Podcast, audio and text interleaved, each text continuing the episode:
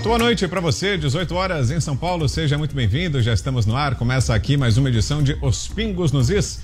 Hoje, segunda-feira, dia 7 de novembro de 2022. Estaremos juntos aqui até às 8 da noite com José Maria Trindade, Paulo Figueiredo, Fernão Lara Mesquita e nosso comentarista convidado, Coronel Telhada. Vamos aos destaques do programa de hoje. Manifestações completam uma semana e acumulam mais de mil intervenções pelo país. Elon Musk se compromete a analisar casos de brasileiros banidos do Twitter. E mais dois deputados estão com as contas suspensas na plataforma. Isso e muito mais para você agora aqui em Os Pingos nos Is. Opinião. Hora de colocar os pingos nos is. As manifestações populares em todo o país chegaram ao marco de uma semana. O movimento começou a surgir de forma espontânea após o TSE declarar Lula o vencedor do segundo turno. No final da manhã de hoje, a Polícia Rodoviária Federal divulgou que oito interdições e dois bloqueios ainda estavam em andamento. Também houve manifestações em bases militares, como o Comando Militar do Sudeste, em São Paulo, o Comando Militar do Leste, no Rio de Janeiro, o Quartel-General do Exército, em Brasília, além de tiros de guerra, brigadas militares, bases aéreas e quartéis em cidades de todo o país. Vestidos de verde e amarelo, os manifestantes criticam a condução do processo eleitoral brasileiro. Durante o final de semana, atos voltaram a ganhar força. Nos últimos dias, manifestantes utilizaram as redes sociais para convocar uma greve geral para hoje. Com esse destaque, a gente abre o programa de hoje e trazendo para você a análise de Fernão Lara Mesquita, que hoje está aqui com a gente no nosso estúdio. Como é que tá vendo, Fernão, essa situação de momento? Uma semana agora já de atos pelo país. Boa noite, bem-vindo, Fernão. Boa noite, boa noite, gente. Bom, é, as manifestações são, para mim, me parece o, o, o último último sinal vital de um país que institucionalmente está em estado de coma. É, então, por esse lado, é positivo. Só que eu acho que elas estão no endereço errado. Né? A manifestação correta não é na porta dos quartéis. Né? Essa manifestação, essas manifestações deviam estar ocorrendo nas portas do Ministério Público, do Judiciário e do Legislativo né? porque uh, existe esse, esse, erro de foco né, de misturar o STF com o Judiciário. O STF não é o Judiciário. Né? A ditadura do Supremo Tribunal começou no momento em que um dos seus ministros, monocraticamente, anulou uh, as sentenças perfeitas das três instâncias do verdadeiro judiciário, passadas por nove juízes independentes, por unanimidade, condenando Lula. Né? No momento que, então, o, o, o, primeiro humilhado e ofendido pela ditadura do Supremo Tribunal é o Poder Judiciário. Né? E, junto com ele, rodou o Ministério Público, né? que simplesmente está escanteado do seu papel institucional, que é decidir em cima de provas e de investigações independentes independentes principalmente do juiz que vai julgar o caso, quem violou realmente a lei ou, ou, te, carrega indícios de ter violado a lei o suficiente para ser levado a um julgamento. Né? E, finalmente, o legislativo, que foi anulado. Né? Uh, esse Supremo Tribunal da ditadura uh, passa por cima das leis que são discutidas, votadas, por, pelos representantes eleitos de 150 milhões de brasileiros, como se não fosse nada, né? e legisla, todo dia bota leis novas, numa violação flagrante da sua função, do seu papel constitucional. Né? Então, eles revogaram a Constituição, que é uh, um produto do legislativo, né? revogaram o, o Poder Judiciário e revogaram o Ministério Público. E a democracia se define pelo sistema de três poderes né, independentes, atuando ah, ah, em favor das liberdades, um controlando o outro, um servindo de contrapeso para o outro, em favor das liberdades individuais. Né? Tudo isso está revogado no Brasil. Né? E não é com forças armadas que você ah, reconstitui é, o sistema de três poderes que define a democracia. Né? É com a reconstituição deles próprios, do papel deles próprios. Né? Então, o Judiciário, o Ministério Público e o Legislativo são aliados potenciais da causa desses manifestantes né? e não inimigos. Né? Embora uh, dentro de cada uma dessas instituições tenha personagens e indivíduos que uh, violentam o seu papel e traem uh, o, o, o seu papel institucional, eles, como instituições, só passarão a existir de novo se a democracia brasileira for reconstituída. Então, essas manifestações, que são justas, eu entendo que o, o eleitor que se sente espoliado e roubado apele para aquilo que lhe parece a polícia competente para o caso, mas está errado. É, o, o, as Forças Armadas só podem agir ah, dentro do seu papel constitucional como apoio às à, à instituição dos três poderes que definem as democracias e que tem que ser reconstituídos no Brasil. Né? Então, essas eh, manifestações deveriam mudar para as portas eh, dos palácios do Judiciário, do Ministério Público e do Legislativo né? e convocar uh, esse legislativo que foi eleito agora com, com novas maiorias e tudo, a exercer o seu papel e reconstituir a democracia no Brasil. Coronel Telhada, hoje mais uma vez com a gente aqui em Os Pingos nos Is, que nos diz, Coronel, dessa primeira semana de manifestações. Acho que a grande pergunta é até onde vão esses atos tem uma resposta para isso, Coronel? Boa noite. Boa noite. Em primeiro lugar, quero agradecer novamente o convite para estar com vocês aqui, Vitor. Está ao lado aqui do Fernão, que é uma sumidade aqui do jornalismo brasileiro. Sempre bom ouvir as intervenções dele. Dizer o seguinte, bom, queria começar saudando os radialistas, né? Hoje, dia 7 de novembro, é o Dia Nacional do Radialista. Oh, que bom. A gente não podia deixar de saudar, cumprimentar todos que estão nos assistindo aí pela TV ou pelo YouTube, ou estão nos ouvindo, nos ouvindo pelos rádios, nos carros nessa hora. Me sinto cumprimentado trânsito. como radialista e agradeço, então. Parabéns pela sua profissão. Olha, eu, eu saí agora da Assembleia. Tive até uma certa dificuldade para chegar aqui na, na Jovem Pan porque há sete dias nós temos lá pessoas postadas de frente ao Comando Militar do Sudeste para quem não sabe, a Assembleia ela fica praticamente de frente ao, ao Comando Militar da, do Sudeste e nós temos ali, eu vou te dizer que mais de mil pessoas diariamente, ali no final de semana, muito mais pessoas. Final de semana estava intransitável. Para vocês terem uma ideia, hoje as ruas estão fechadas.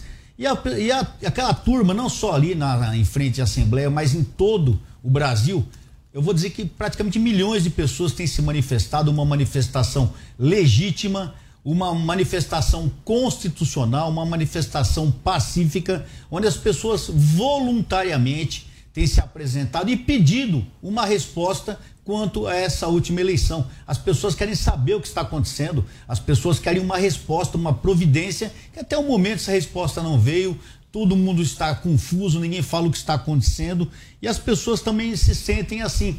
Muitas pessoas criticam os manifestantes, quer dizer, aquelas pessoas que mais incentivavam as manifestações, antigas manifestações, contra as manifestações ocorreram aqui na Paulista, que nós tivemos entreveiro com a polícia, tivemos depredação de eh, eh, estações do metrô, de bancas de jornal. Essas manifestações a gente não via as pessoas criticando. E agora uma manifestação legítima, uma manifestação pacífica, praticamente todos de verde e amarelo lhe pedindo providências é muitas vezes criticada como manifestação criminosa. Criminosa é aquele, aquela, aquela situação que permite que as pessoas fiquem tão perdidas como estão.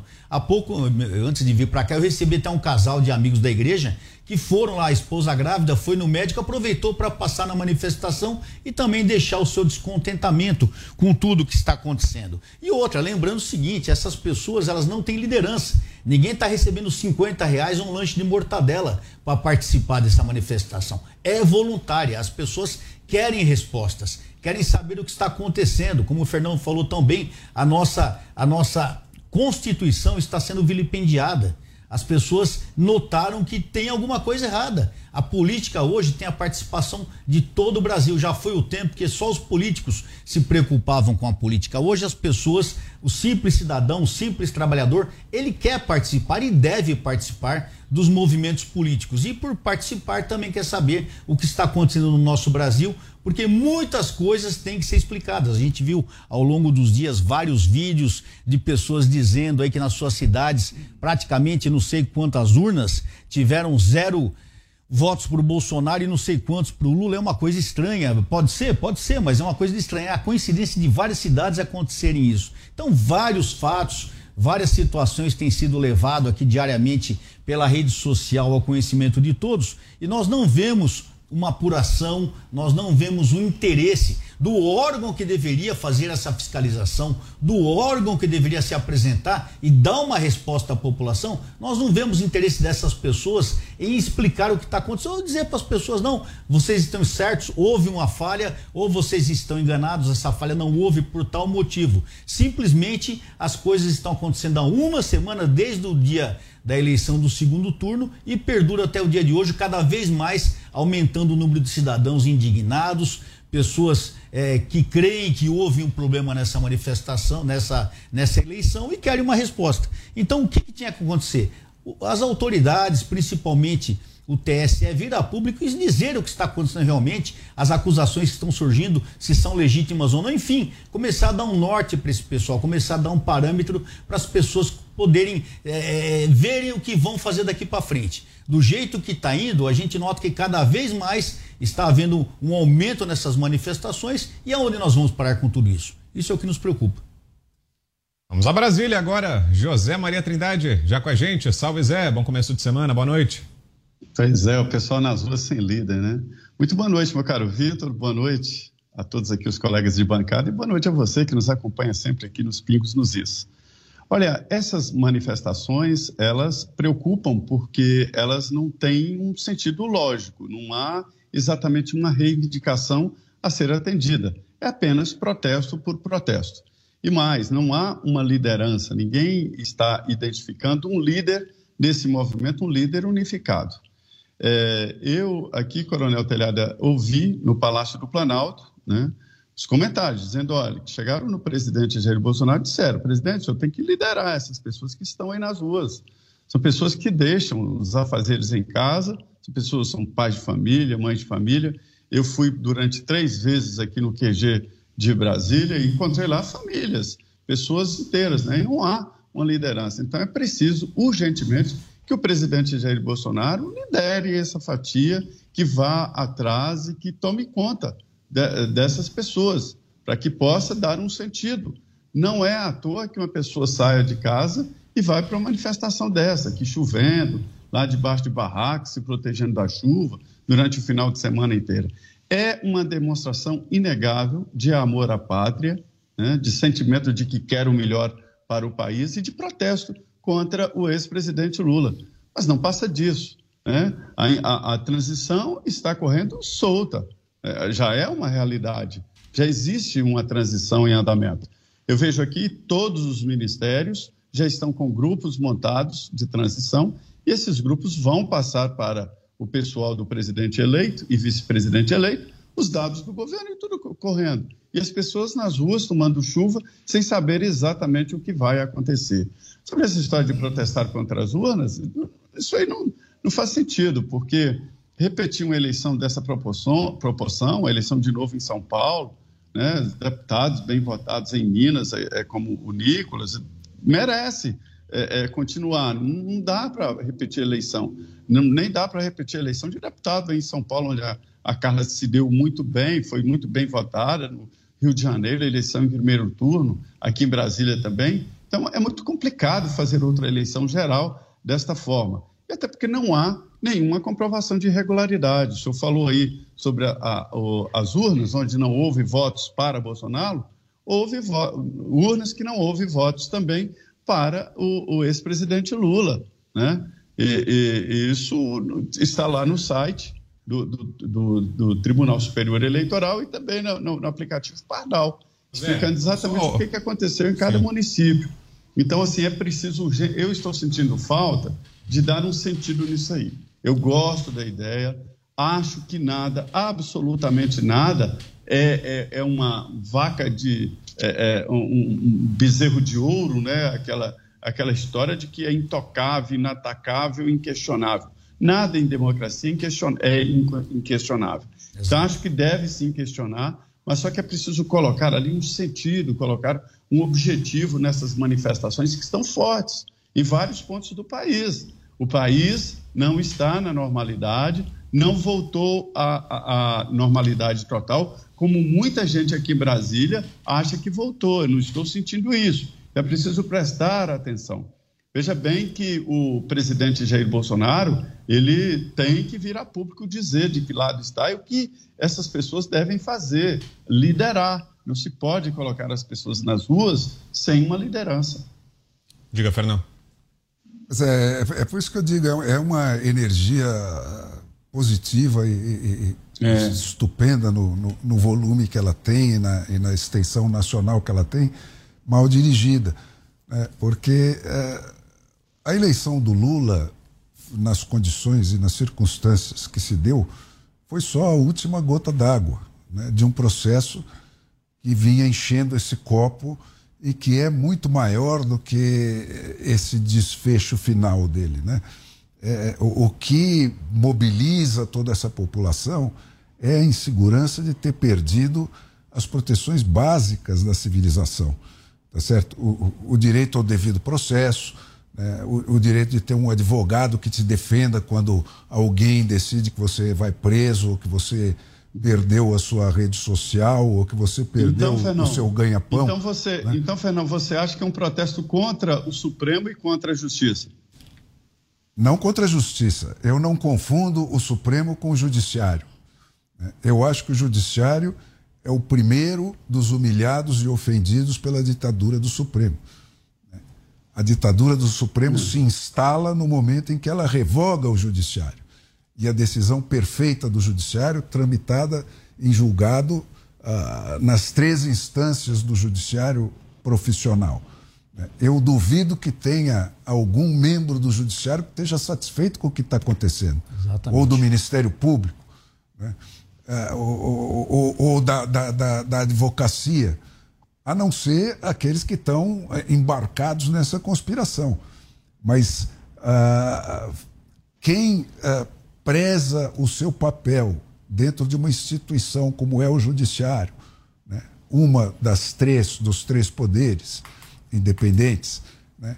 e como é o legislativo, não pode estar satisfeito com isso, porque por enquanto esse pessoal está uh, ah, precocemente aposentado, não tem mais função. Né? Todo dia o Supremo Tribunal revoga uma decisão do STJ, que já transitou pelas três instâncias e foi julgada, decidida e processada segundo todos os ritos previstos. Né? Pode, e, e pode acreditar, viu, Fernando? É isso aí, pode, quer dizer, então... Pode acreditar... A, a, pode as manifestações o, estão no endereço justiça... errado, né? Estão no endereço errado. Uhum. Eu acho que Elas têm que chamar esse pessoal uhum. a se juntar a eles para reconstituir os três poderes. Não se trata nem de destituir o Lula, nem de discutir Uh, enfim, se aparecerem provas de que a eleição foi mais fraudada do que já foi uh, na, na, na, na, distorção do, da, da, paridade da campanha, que foi explícita e o, o, país inteiro assistiu, e com isso se assustou, né, porque de tão explícita que foi, de tão desavergonhada que foi, é isso que explica é, a, a unanimidade nacional dessa, dessa manifestação. Não é propriamente o resultado. Né? O resultado foi desqualificado por essa ação desse pessoal. Então, essa energia que está no ar no Brasil tem que ser dirigida para reconstituir os três poderes, né? que são, como é. eu digo, potencial, potenciais aliados uh, desses manifestantes e não inimigos. Eu, né? eu, eu, acho, eu, eu acho assim, primeiro, eu converso com o pessoal da justiça e é verdade juízes, procuradores me relatam exatamente isso, desta inconformidade e desta aversão a colar a imagem na justiça do Supremo Tribunal Federal. Quando o Constituinte criou o Supremo Tribunal Federal, foi buscar ideias nos Estados Unidos, é, criou o STJ, né? É, manteve o Supremo é, no controle constitucional e o STJ cuidando como última instância. E acabou que o Supremo está tomando poderes até da delegacia de polícia. Exatamente. Isso aí que você falou é verdade.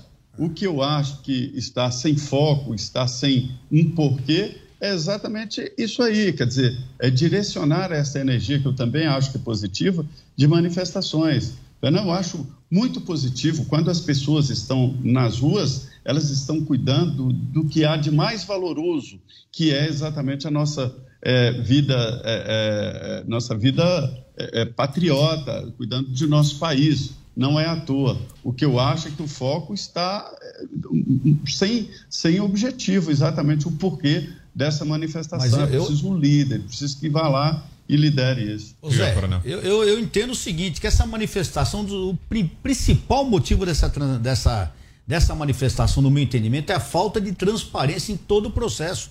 Desde o início, lá atrás, quando se tentou fazer o voto auditável, que seria uma coisa tão simples, já começou a guerra ali. Não vamos fazer o voto auditável. Por que não? Qual o motivo de se auditar o voto? Vai esconder o quê? Já se começa a desconfiança lá atrás. Nenhum cidadão faz um jogo da loteria se ele não pegar o canhotinho com o jogo para ele guardar. Ou seja, ninguém é, confia na. Ou a transferência bancária. Exatamente. Se não tiver o comprovante. Aceitaram que o voto não. tem não. mais isso, não, coronel. Não Como é que é? mais isso, não. Ninguém leva comprovante de jogo de loteria, não. Já existe online. E, e o comprovante bancário também é desnecessário. Sim, mas o cidadão ele pega ali. Quando, quando, ele faz a fezinha, ele pega ali, guarda e depois vai conferir não. número a número. Entendeu? É. Não, não, já tem, já tem online. Mas sim, mas existe a compra. Você tem a sua prova. Você tem a sua prova. Você tem que guardar, senão como é que você vai o provar banco, que você ganhou? O banco te dá um comprovante dá, que você, você pode imprimir. Agora, o que falta é, é, transparência em todo o processo eleitoral. Coronel, Porque... Oi. Vamos só trazer aqui para conversa também o Paulo Figueiredo. Já vi Opa, aqui no telão que o Paulo está com a gente. Vamos trazê-lo para conversa então, direto da Flórida. Paulo Figueiredo, boa tarde aí para você, Paulo. Boa tarde, boa tarde meus, meus colegas, meus amigos, boa tarde, Vitor, boa tarde, audiência. É, eu estou aqui concordando com o Zé Maria quando ele diz que é, os protestos não têm liderança, quando ele diz que é repleto de cidadãos de bem, mas eu vou pedir aqui a máxima vênia ao Zé Maria, dizendo que essas manifestações são sem sentido. Protesto por protesto, desculpa, Zé. Não Nossa. tenho como concordar com você do fundo do meu coração. Porque, ora, vejam só, Primeiro, desde que o presidente Bolsonaro assumiu, ele conta com um Supremo Tribunal Federal hostil invadindo as prerrogativas do seu governo, que não, de, não o deixou governar. Tá? Além de tudo, esse mesmo Supremo Tribunal Federal tornou nula as múltiplas condenações de um sujeito que havia sido, acho que eu ainda posso dizer isso, que havia sido condenado por corrupção em várias instâncias, tornou tardiamente nula, depois revertendo uma decisão da própria corte. Né? No meio do caminho, eles prenderam e calaram todos os apoiadores do presidente Bolsonaro. Criaram dois inquéritos inconstitucionais, um inquérito, veja você, veja você, criaram um inquérito para impedir e para investigar manifestações populares. Criaram um inquérito para investigar manifestações populares. Um outro de fake news, milícia digital, que eles colocaram todo mundo. Agora, Aí, Paulo... esses mesmos, esses mesmos sujeitos fecham os jornais, Fecham jornais, fecharam Terça Livre. Exilam, asilam jornalistas. Nós temos um jornalista como asilado político aqui nos Estados Unidos. Temos, eu tive com ele outro dia. Tá aqui, com a família toda perseguida. Ah, mas eu não gosto, é, blogue... Ah, é, é blogueiro, não é jornalista, porque agora inventaram que jornalista tem que ter quase que sindicato, agora senão não é jornalista. Eu, vou... eu lembro aqui do, do nosso querido Augusto Nunes, que não tinha feito faculdade de jornalismo, talvez seja um dos maiores jornalistas do Brasil. Né? Aí eles fazem busca e apreensão na casa de empresário é, com base em matéria de jornal, né? censuram veículos de imprensa. Nós aqui censurados, até hoje não podemos falar tudo que fazemos. É verdade. Conduzem um processo eleitoral de forma absolutamente não isonômica, absolutamente injusta, decisões absolutamente tapafúrdias, inéditas. Por exemplo, ele podia fazer live na casa dele, podia usar imagens. O radiolão, o, o Alexandre de Moraes mandou enfiar no ralo, né? Para usar Paulo, o termo do Bolsonaro. Todas essas cenas do, do nosso filme de, de terror que você está rememorando tem uma outra leitura, uma outra interpretação. Dizer, elas são, é, elas se tornaram o que elas se tornaram né, pela anulação dos três poderes que deveriam intervir a cada uma delas. Né? Claro. Quando um jornalista é acusado de qualquer coisa, né, o judiciário devia intervir é, para dizer, bom, ele está ele tá em curso na lei de, de, de, de, Mas o judiciário é o acusador. O, o judiciário. Não eu, é o acusador. Ponto... Não confunda o Supremo Tribunal com o judiciário. Não, o Supremo Federal. O judiciário é o está revogado. O, o... Não, mas eles revêem todas as sentenças, Fernão. É a autoridade suprema. Eu, eu vou dizer mais. O Supremo Tribunal Federal não é só o judiciário. O Supremo Tribunal Federal hoje é o executivo e o legislativo. Exato. Ele Nós começou. Exatamente, mas é exatamente o que eu estou dizendo aqui. Eu não sei Nós... se você assistiu o começo do programa, mas é. É, é, é, exatamente o que nós estamos dizendo aqui. Quer dizer, é, é essa energia toda devia estar sendo dirigida para a reconstituição dos três poderes. O judiciário eu, eu, eu é um aliado dessa causa.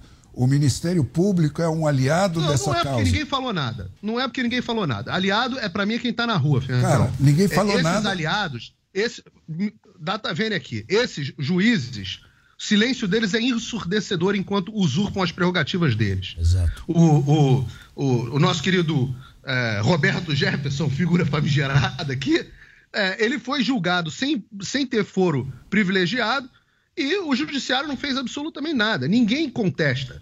O, os, os, outros poderes são coniventes, se você quer a minha opinião. Então, mas você está dizendo o seguinte: veja bem, veja bem. Você está dizendo o seguinte: entrou, você estava andando na rua e de repente um cara te deu um tiro né, e você caiu morto. Aí você está acusando o morto de não ter feito nada. Né, não, não é bem assim. Entendeu? Isso, não, mas... Esses processos não acontecem assim. Quer dizer, primeiro Pacheco que existe uma, um, um, fator de Rodrigo surpresa quando um poder nada. ataca o outro. Onde é que está o André Mendonça? Cadê os outros juízes? Onde estão as associações dos juízes quando seus poderes são usurpados? Os procuradores entraram na dança. Talvez eles estejam esperando a manifestação apoiá-los. Bom, mas, mas, Se eles mas sentirem que esses não são os inimigos, são os aliados, Bom, talvez eles passem a se manifestar. Para isso, eles precisam mostrar que são aliados. Porque a população não confia. A população não confia. Eu não vou. Me desculpe. Me desculpe. Mas Rodrigo Pacheco, para mim, não é aliado. Arthur Lira, Arthur Lira conduziu a, a Câmara quando derrubaram, quando, quando Tem um novo Congresso eleito, lobby, cara. Quando, quando o STF foi lá fazer lobby contra o voto impresso, o Arthur Lira bateu palma, ficou lá quietinho no canto dele. Dizem, dizem que foi ameaçado. Eu nem sei se é verdade, mas o Daniel Silveira diz que o Arthur Lira foi ameaçado. Uma denúncia gravíssima. É, o, o, Rodrigo Pacheco. Agora, no, onde estão os dois nomeados pelo presidente Bolsonaro no Supremo Tribunal Federal que sequer mantendo, manifestam um descontentamento? Então, vocês me desculpem. Vocês me desculpem. A população está com razão nas ruas. Se você população... não procurar os seus aliados objetivos. Mas né, quem né, aqueles... são os nossos aliados? Sua população só enxerga um aliado, o presidente Bolsonaro Espera e perdão, aí, meu filho. as Forças Armadas. Então, se você escutar, talvez você descubra. Né? É, se você. É, é, é procurar quem são os interessados na mesma causa sua. Se o judiciário permanecer sob a ditadura do Supremo Tribunal e com ele o Ministério Público e o Congresso Nacional, eles são aposentados precoces, um bando de rainhazinhas da Inglaterra que não tem mais nada que fazer, entendeu? Então eles são objetivamente os seus potenciais aliados se você conseguir demonstrar para eles que existe uma força no país que coincide no interesse que ela defende com o interesse deles.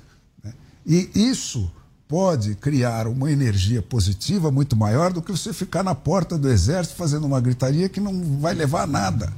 A não ser Queremos. o que já aconteceu hoje na porta do, na, lá no Pará, né, um tiroteio para lá e para cá, com mortos e feridos.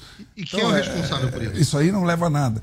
Né? Eu é acho que, essa energia, que essas manifestações estão no endereço errado. Elas deviam ir para a porta do judiciário e cooptar o judiciário. Não pode. É, venham conosco. Você, você, diz o quê? Os fóruns nacionais de pedir, pro, pedir intervenção judiciária? Sim. Eles estão recorrendo. Olha só, Fernão, com todo todo, todo admiração enorme que eu tenho por você. O que a população está vendo é que o poder de direito foi usurpado. Então elas estão recorrendo ao poder de foi. Foi usurpado, essa é a palavra, foi usurpado. Elas, Não foi dúvida. entregue, ele foi usurpado. Então elas estão recorrendo ao poder de fato. Eu acho que houve conivência. Eu acho que o presidente Bolsonaro deveria ter agido de forma mais frontal ao Supremo Tribunal Federal quando eles invadiram as prerrogativas do, do Executivo. Acho que o acho não, tenho certeza de que o Legislativo deveria ter agido, tanto na figura do Arthur Lira, impedindo e trabalhando contra a prisão do, André, do, do Daniel Silveira, é, impedindo o lobby do Supremo Tribunal Federal no Paulo, Congresso para impedir. Deveria, mas não agiu. Deveria, mas não agiu, mas ainda está em tempo de agir.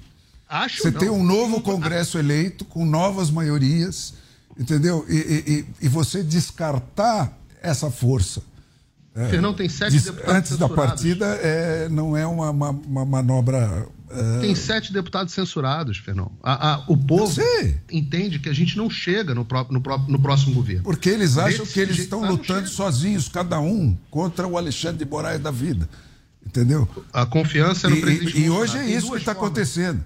Agora, se eles sentirem que essa energia que está nas ruas é a energia que tem o mesmo interesse e objetivo deles, que é de restabelecer, Pacheco, Fernão? que é de restabelecer a democracia Fernão? no Brasil, senão eles não fazem sentido. Eles Qual não fazem sentido. Desses caras, Fernão? Qual o interesse desses caras? Rodrigo Pacheco tem algum interesse com o povo? O Rodrigo, Rodrigo Pacheco, Pacheco, é um cadáver ambulante, cara. O Rodrigo Pacheco é um cadáver ambulante, é o cara que está ele, ele já, é Senado, ele já escolheu o lado dele. Agora, se você deixar o lado dele ganhar, tá bom, ele vai ficar aí pro resto da vida. Agora, se o, o, o, os que não são Rodrigos Pachecos lá dentro, mas estão ah, intimidados ou estão encolhidos porque eh, sentem que vão agir cada um por si contra uma força como a do ditador que pode prendê-los imediatamente, desmonetizá-los e fuzilá-los e etc. Né? Nenhum individualmente vai agir. Agora, se a gente juntar todas as forças do Brasil que estão interessadas em que prevaleça no Brasil o sistema de três poderes que define a democracia, a segurança jurídica sem a qual a economia não pode funcionar, né? todas essas forças tem o mesmo interesse e objetivo. Né? Não aquele que está na cabeça de cada um nesse momento, porque você está num momento emocional onde as pessoas, o, o, o raciocínio está suspenso. Mas, objetivamente, todos eles têm o mesmo interesse. Então, eu, eu, se essa, essa é força é pudesse ser canalizada para se unir, eu acho que o ela é imbatível. do povo do establishment, esse, esse é o nosso ponto de divergência para mim, o interesse do povo e do establishment no mundo se tornou irreconciliável. E é por isso que nós estamos vendo um, esse descolamento que está gerando tensões sociais cada vez menos fáceis de serem resolvidas. Porque o establishment. Deixa só o Paulo concluir, Fernão. Vamos ouvir o Paulo agora. Vai lá, Paulo. É, eu, eu, entendo que o establishment se desconectou completamente do povo. Completamente. E, e, eu, e o Fernando e eu estamos de acordo em, em várias coisas, e não há resposta certa. Porque. E, e, nesse sentido também, o Zé Maria, não há resposta certa do que as pessoas querem. O interesse da população é sim difuso. As pessoas estão revoltadas porque viram que o seu processo eleitoral não foi conduzido de forma devida. Exato. Nesse sentido, mesmo. o interesse é difuso. Aí as pessoas recorrem é, é, eu, a quem, elas, Paulo, a quem elas percebem como aliados. Quem elas percebem como aliados? As únicas duas figuras institucionais que mostraram probidade e estar ao lado do povo, que são o presidente Jair Bolsonaro e as Forças Armadas. É por isso que a Ô, população transporta essas duas. As populações, a população, de um modo geral, não parou para pensar no que, que é intervenção militar, o que, que é intervenção federal. Ela só quer, assim, alguém botar ordem nesse coreto, porque tem um cara que virou um ditador, que calou o parlamento, que calou o presidente da república, e temos um processo eleitoral no qual nós não confiamos. Aí nós queremos...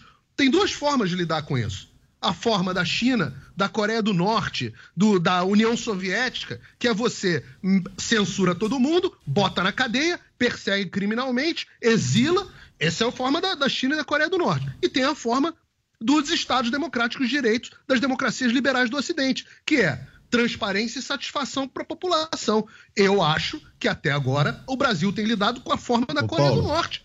Eu, eu vou, eu, a Carla Zambelli está aqui. Eu vou para eu tô com o meu Telegram bloqueado por ordem do TSE. Eu sou um jornalista, pô. Eu tenho, eu tenho, eu tenho que dar satisfação para o Tribunal Superior Eleitoral porque eu publiquei o, o, relatório do cara que fez a auditoria na Argentina, nem emitir juízo de valor. Isso é uma coisa que eu vivo nos Estados Unidos da América, com todos os defeitos que a América está vivendo hoje. que eu digo assim, é o fim da América, é impensável um jornalista ser proibido de divulgar um relatório feito por um especialista. O que está acontecendo agora, nós temos um. Hoje, não sei se está na pauta de hoje, mas nós temos um professor de Harvard, PhD, professor da Fundação Getúlio Vargas, um economista PhD que vai receber a Polícia Federal. Isso, é- Exatamente. Isso Por quê? Porque o, o judiciário está suspenso, os direitos individuais estão suspensos. Quem garante os direitos individuais é o judiciário. Quem atribui os direitos individuais e, e os transforma em lei é o legislativo. Você não consegue fazer isso de outro jeito. Então, a alternativa que você falou, ou você vai para o caos e para a ditadura, ou você vai para o sistema democrático, a característica do sistema democrático é essa. Mesmo que o Drácula seja eleito presidente, ele não consegue chupar o teu sangue se tiver um judiciário, um ministério público e um legislativo funcionando como devem okay. funcionar. Liberdade, né? Sim. Então, é por aí que eu sugiro que a gente tente encaminhar essa história. Vamos com o Zé, que o Zé está pedindo a palavra também. Diga, Zé. É, é, é só para dizer, olha, Paulo, é, tudo que você falou é, é, real. Esse divórcio começou lá atrás, onde os deputados não representam mais os eleitores não representavam. No primeiro momento, os eleitores passaram para indiferença, né? indiferença total da política e deputados. Ninguém queria nem saber. E, de repente, Jair Bolsonaro acabou acendendo essa chama de: olha, vamos acreditar e fazer política não é monopólio dos políticos. E aí começou esse processo. O que é, aí é a divergência, sei lá se é divergência, é de que essas pessoas que estão nas ruas, estão nas portas dos quartéis, não podem ficar sem um objetivo e sem uma liderança. Isto é um procedimento sério, importante, que deve ser levado em conta. E de que forma? Através de uma liderança. Vou te dizer aqui, é, o governo está dividido ali, o núcleo do governo, entre um lado e outro. O senador eleito me disse que voltou do palácio assim, impressionado com essa divisão, chamando de X9 ministros importantes que estavam até agora do lado do presidente Jair Bolsonaro, mas quer que ele assuma logo que perdeu e que o processo eleitoral foi bom, bonito e pronto, e o grupo não quer. Então está faltando, na minha é, opinião, exatamente isso: liderança disseram para o presidente Jair Bolsonaro, lá na conversa: presidente, Deus não escolheu João senão para entregar a cabeça, ou seja, é preciso arriscar, preciso ir lá e liderar esse povo. Essa é a minha fala. Ô, coronel, e, e, diante disso tudo, será que esse silêncio não, não, contribui ainda mais? Esse silêncio das instituições que a gente estava falando aqui, Tribunal Superior Eleitoral, próprio presidente eleito, Lula, será que não caberia a eles todos que são alvos das manifestações se manifestarem, se posicionarem, darem alguma mensagem, seja ela qual for, para essas pessoas que estão nas ruas, coronel? Exato, Vitor. Eu estava ouvindo atentamente os colegas aqui. É, a todos nós, pelo que eu vi, que concordamos com o mesmo ponto, às vezes algumas, alguns senões mas a realidade é que todos concordamos com o mesmo ponto: a necessidade de uma liderança, de uma manifestação. A, a, a manifestação que já dura sete dias é legítima, ela é, ela é permitida pelo artigo 5 da Constituição. Muitas pessoas, muitas até pessoas da imprensa têm acusado, até anotei aqui, a manifestação como golpista, como revanchismo, como intervenção federal, intervenção militar, não é nada disso. É uma intervenção que pede transparência em todo o processo, o que não houve até agora todas as dúvidas apresentadas e levantadas, em momento algum foram esclarecidas. O que está acontecendo? Como os colegas falaram, quando alguém apresenta uma dúvida ou coloca uma questão, essa pessoa ela é banida, ela perde os seus direitos até de reclamar, até de se apresentar e pôr sua postura. Isso, no meu entendimento, não é democracia. Hoje nós tivemos, inclusive, um amigo, o Coronel Tadeu, também deputado federal, teve sua rede banida. Hoje são várias pessoas. Qualquer pessoa que põe qualquer interrogação ou qualquer dúvida na eleição, ele é banido. Ao invés de ser explicado, não, a gente é mais fácil banir. Isso, no meu entendimento, é um estado de exceção, não é um estado democrático. E o que as pessoas na rua querem é isso, querem transparência, querem uma explicação, o que está acontecendo. Houve problema, não houve problema. E como eu disse, isso aqui é uma coisa natural do povo. Muitos políticos, a grande maioria dos políticos, não tem se manifestado. Notem que os políticos estão calados.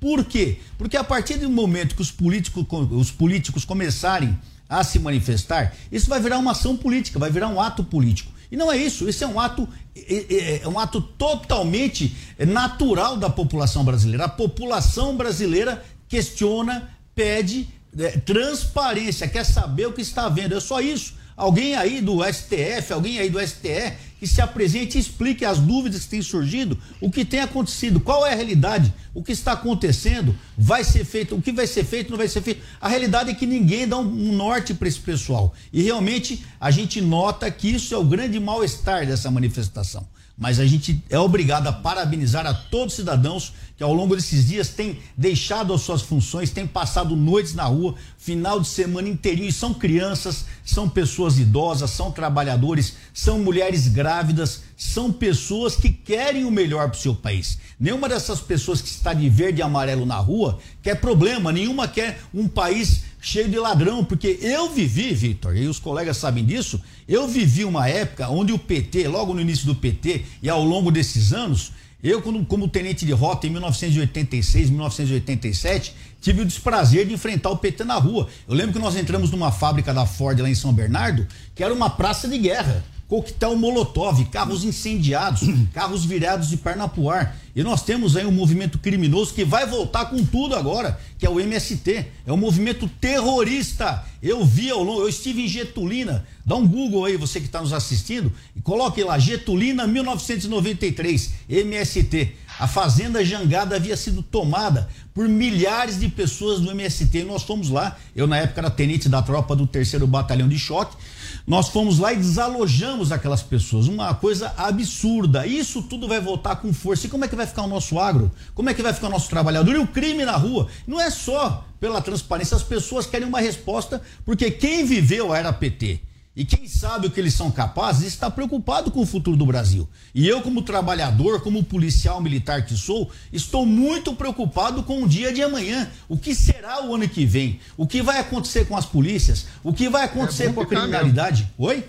É bom ficar preocupado por sendo policial, é bom ficar preocupado. Com certeza, mesmo, eu me preocupo, número um da esquerda hoje no mundo é antipolícia. Exatamente. Então, quem é policial hoje deve estar apavorado. Hoje lá na Assembleia, apavorado. Paulo, Hoje lá na Assembleia eu tava, eu, nossa, eu fui para a Assembleia, participei do pequeno expediente. Aliás, nós estávamos em três deputados lá hoje, de 94, e um dos deputados de esquerda, de um partido aí que eu não quero nem falar o nome, e ele é, conclamando, dando graças a Deus que nós vamos retomar o Brasil, os bons tempos tal. Eu, eu me preocupo com isso, porque nós sabemos o que representa a esquerda e essas pessoas que fizeram essa situação tão ter terrível da corrupção dentro do Brasil e, inclusive, no seu discurso, às vezes fala em desmilitarizar a polícia, em descriminalizar alguns tipos de crimes e por aí vai. E por aí vai. O que vai acontecer Gente, com a nossa população de bem? é isso que eu pergunto. Eu concordo eh, em gênero, número e grau com tudo que vocês disseram.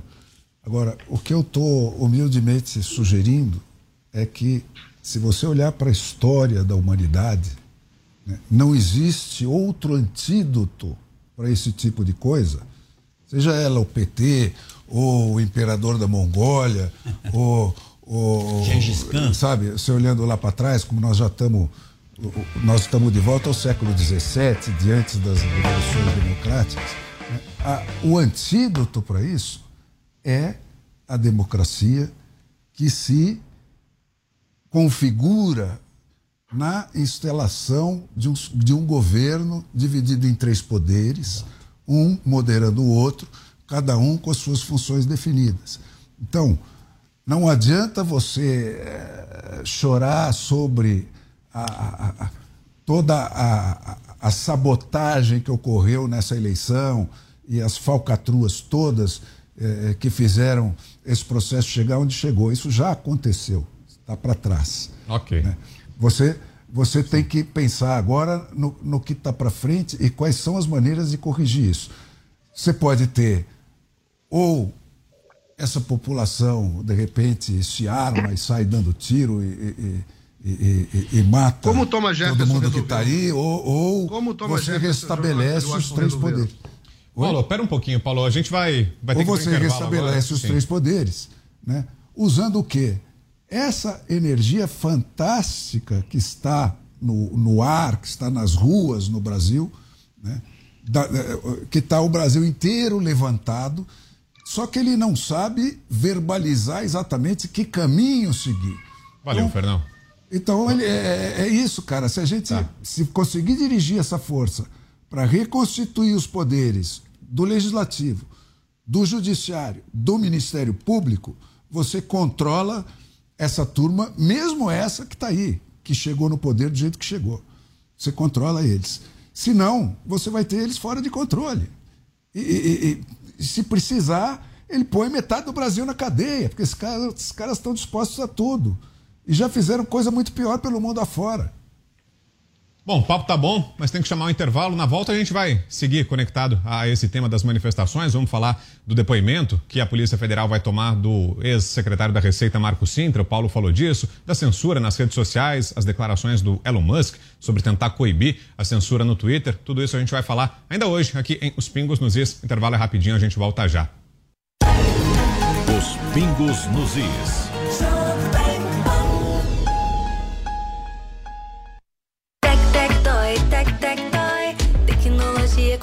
Qualidade, inovação. Tec, tec, toy, tec, tec, toy. Tudo garantido para sua diversão. Tec, tec, toy, games, conexão. Casa inteligente na palma da mão. Notebook, tablet e caixa de som. E para seu negócio tudo em automação. Tec, tec, toy, tec, tec, toy. Tecnologia, qualidade, inovação. Tec, tec, toy, tec, tec, toy. Tudo garantido para sua diversão. Tec, tec, toy. Panflix Baixe e assista toda a programação da Jovem Pan. É grátis e você pode acessar do seu celular, computador ou tablet. Me chamam de narrador de emoções. Mas na verdade, eu narro escolhas. Escolhas de quem fez história. Escolhas que mudaram vidas, inclusive a minha. Por isso, eu escolhi a EQI Investimentos. O parceiro que me orienta na hora de investir e que me dá autonomia para conquistar meus objetivos. E você, que tal começar a investir nas suas escolhas? EQI Investimentos. Invista em suas escolhas. Começou, tá valendo. Black 100, a maior promoção do ano já começou nas lojas 100. É a sua chance. As lojas 100 já derrubaram os preços para você comprar mais fácil ainda e ser feliz agora, porque a Black 100 já está acontecendo em todas as lojas 100. Com ofertas espetaculares, preços e planos impressionantes. A Black 100 já começou. Não deixe para a última hora. Black 100. Aproveite agora nas lojas 100. Informação e opinião. Jovem Pan News. Venha conhecer o ambiente português e aconchegante do Chiado Restaurante. Entrada para petiscar, bolinhos de alheira com queijo do Jordão. Para o prato principal, experimente pescada amarela à brasileira com pirão, joelho de porco com chucrute. E de sobremesa, arroz doce com canela. Imperdível. Chiado Restaurante Bar, Avenida Jurucê 776, Moema. E-mail reservas arroba chiadorestaurante.com.br Opinião substantivo feminino, maneira de pensar, ver ou julgar, ideia pessoal. E nesse programa, os principais assuntos do dia estão em pauta. Senhores, isso é um tipo de censura? É, popularidade e menções nas redes sociais. De acordo com o levantamento da agência MAP, assuntos polêmicos que são debatidos diariamente por comentaristas diferentes. É, no mundo da lente ideológica, onde ele enxerga as coisas sempre tendenciosas e favoráveis. Isso vai se tornando algo natural. O candidato que lidera, o candidato que discute assuntos mais polêmicos, vai ser o mais citado de terça a sexta-feira, às 10 da noite, na Jovem Pan News. Os pingos nos is. Tema, inclusive. O empresário Elon Musk disse que vai analisar os casos de censuras prévias impostas contra brasileiros por decisão dos gerenciadores do Twitter. Ele é o novo controlador da plataforma. Assumido na noite do domingo, o compromisso veio em resposta a, um questionamento, a questionamentos realizados por usuários do Brasil na rede social, entre eles o nosso Paulo Figueiredo. Abro aspas. Vou olhar isso, disse o empresário depois de ler as mensagens. Inicialmente, o bilionário fez uma postagem afirmando que o poder é do povo. Ao ver a mensagem, a jornalista Fernanda Salles, da Gazeta do Povo, citou o nome de diversos brasileiros que tiveram perfis censurados em redes sociais. Na lista estão empresários, jornalistas, políticos e até cantores. Josiano Padovani, outro usuário da rede social, também se manifestou na postagem de Musk no Twitter. Ele comentou que a plataforma vem impondo uma censura ideológica draconiana ao direito de liberdade de expressão do povo brasileiro e desafiou o novo dono da rede social a levantar-se contra a censura.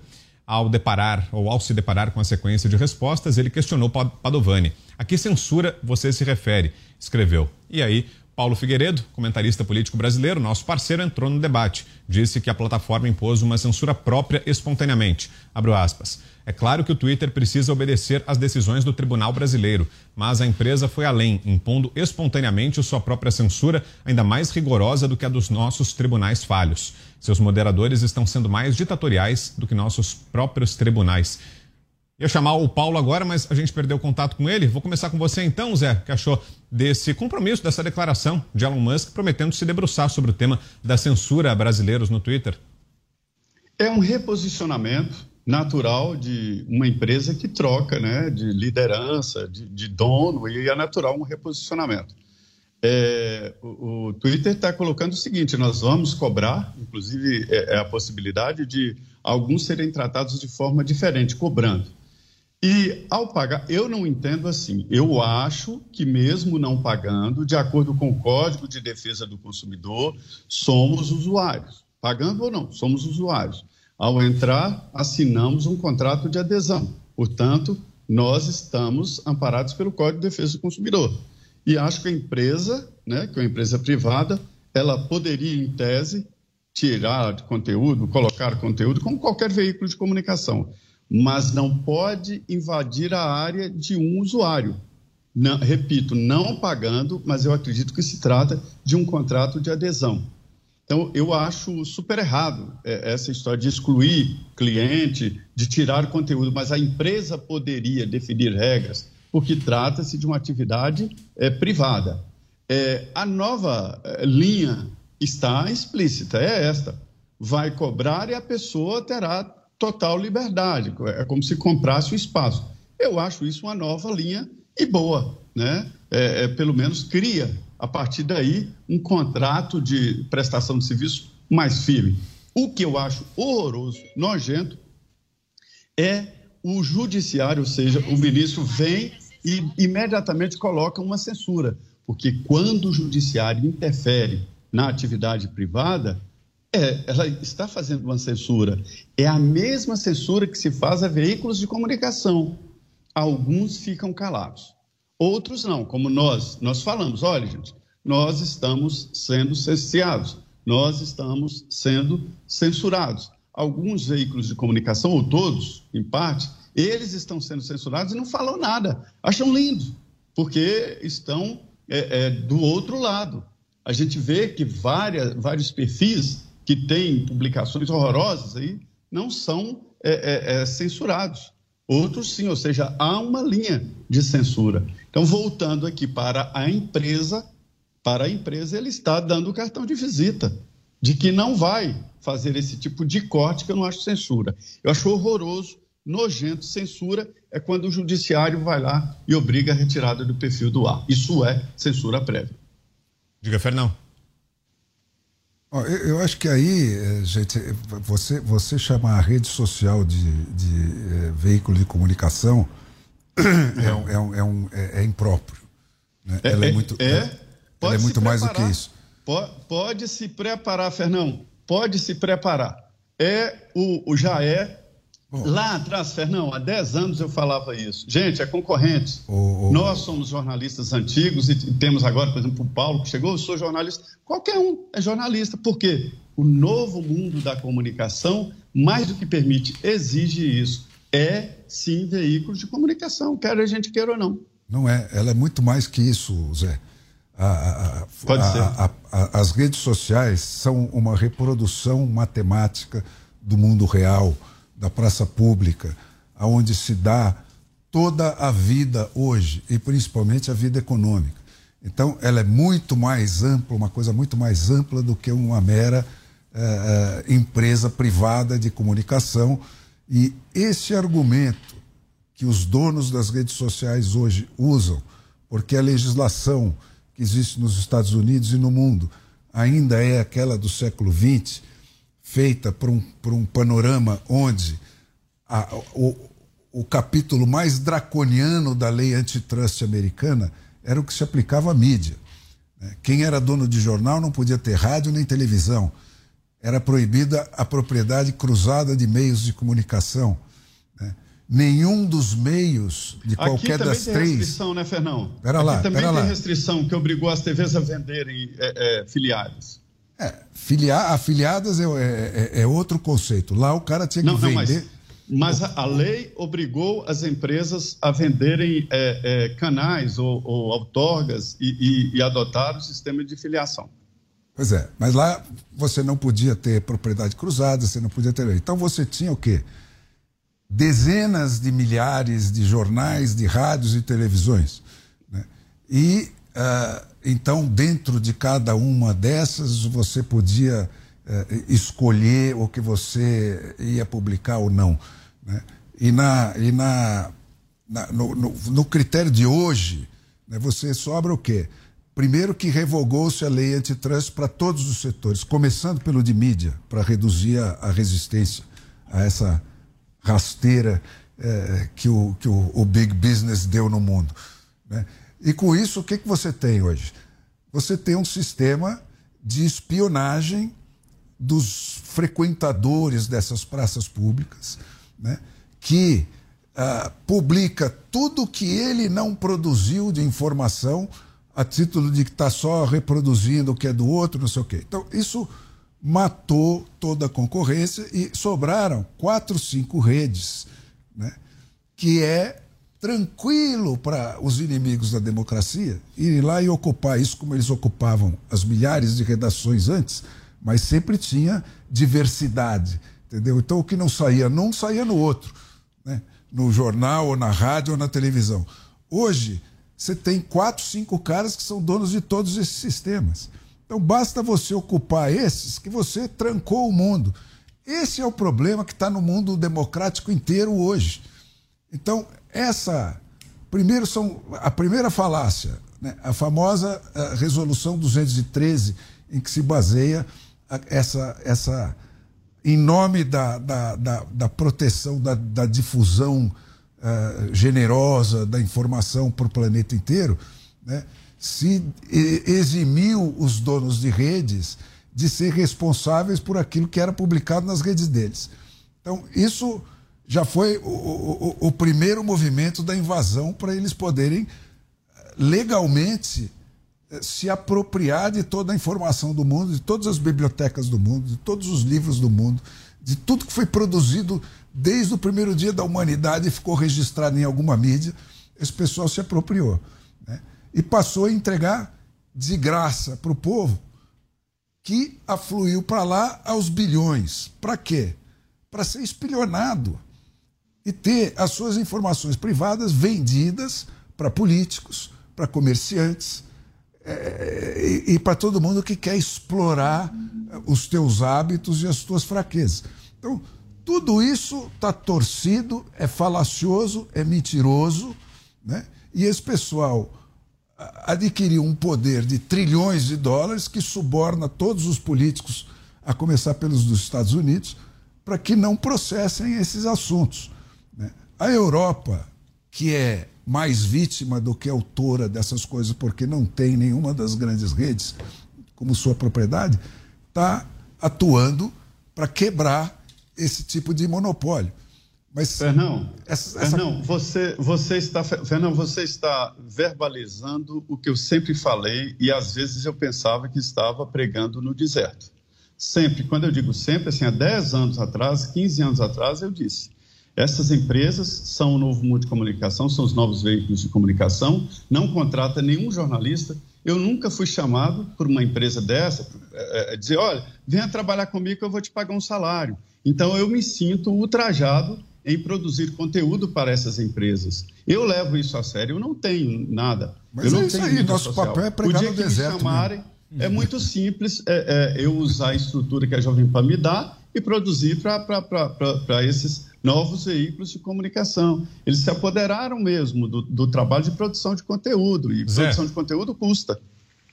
Ouvir o Paulo. Paulo tá de volta. Paulo Figueiredo. Conta pra gente, Paulo, como é que foi essa interação aí com o novo do dono do Twitter, o Elon Musk. Ficou animado com esse compromisso dele de que vai verificar, que vai dar uma olhada nessa história das censuras a- aos brasileiros, Paulo?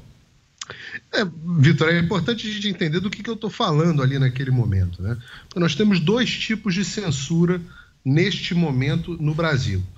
Uma das censuras é essa censura a qual nós estávamos nos referindo no primeiro bloco do Supremo Tribunal Federal. O Supremo Tribunal Federal, nesse momento, eh, eh, emitiu ordem né, para bloquear o Supremo Tribunal Federal e Tribunal Superior Eleitoral. Mesma coisa, né? Lato senso. É, eles emitiram ordens para bloquear as redes de hoje sete parlamentares, sendo que o deputado federal mais votado do Brasil, agora nessas últimas eleições, o Nicolas, a deputada federal mais votada do Brasil, Carla Zambelli, o segundo deputado mais votado de Goiás, o, o Gustavo Gayer, dentre outros. né? Nós temos hoje, além deles, jornalistas, o Alan dos Santos, por exemplo, completamente bloqueado já há bastante tempo. Nós temos é, presidente de partido, com, com, o ex-presidente de partido, no caso Roberto Jefferson. Nós temos bloqueio também de, de meu próprio, no, no TSE. O TSE emitiu uma ordem de bloqueio do meu Telegram. Nós temos ordem de bloqueio de cantor, né? latino, é, Zezé Zezé de Camargo. Pois é, Comerciantes. Nós temos. Perdão? Comerciantes, Fernando? É, você pode Comerciante, né? desmonetizar alguém. Não, não. Além disso, alguém de ganhar vida. empresários. Luciano Hang, bloqueado nas redes sociais, e outros empresários com suas redes sociais bloqueadas. Nós temos ainda bloqueio do pastor, de pastor de. Olha, veja o mundo que a gente está falando, né? Ah, o PT não vai fechar a igreja, não precisou. A esquerda, através do establishment, já calou um pastor que é o André Valadão aqui, pastor fenômeno, da- tinha mais de 5 milhões de seguidores só no Instagram. Né? Então você começa, todo mundo bloqueado por uma censura. Para mim, isso é, é a Coreia da nortização do Brasil. Né? É o Xandaquistão implementado no mundo real. Agora, existe uma outra censura, convergência de interesse, de outro grupo, que são essas chamadas Big Techs, as grandes empresas de tecnologia, que, como eles estavam falando bem aqui, o Zé e o Fernando estavam falando bem, são menos de meia dúzia. Você tem o Google, que é dono do YouTube, né? Você tem a Meta, que é dona do Facebook, Instagram e WhatsApp. Você tem o Twitter sozinho. E basicamente é isso. Tem lá TikTok, do, que já é do Partido Comunista Chinês mesmo, então tá tudo certo. Então, com, você bloqueia esses caras, você bloqueia a comunicação do mundo inteiro. E hoje, ele, é- essas redes, elas impõem uma censura que consegue ser mais draconiana do que a do próprio Alexandre de Moraes. Mais draconiana. É- é- ela, ela é mais ultrajante, porque o, Alexandre de Moraes, ao menos, é um agente público, usurpador do poder, mas ele, ao menos, é um agente público. No Twitter, no, no YouTube, é uma estagiária de cabelo roxo, uns, uns terceirizados, que decidem o que, que você pode falar ou não.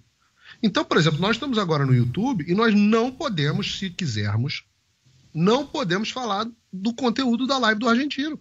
Porque senão o YouTube derruba a nossa live. Tem agora cento e, 200 e tantas pessoas nos assistindo é, no YouTube, mil, né? 200 e tantas mil pessoas assistindo no YouTube e eles derrubam.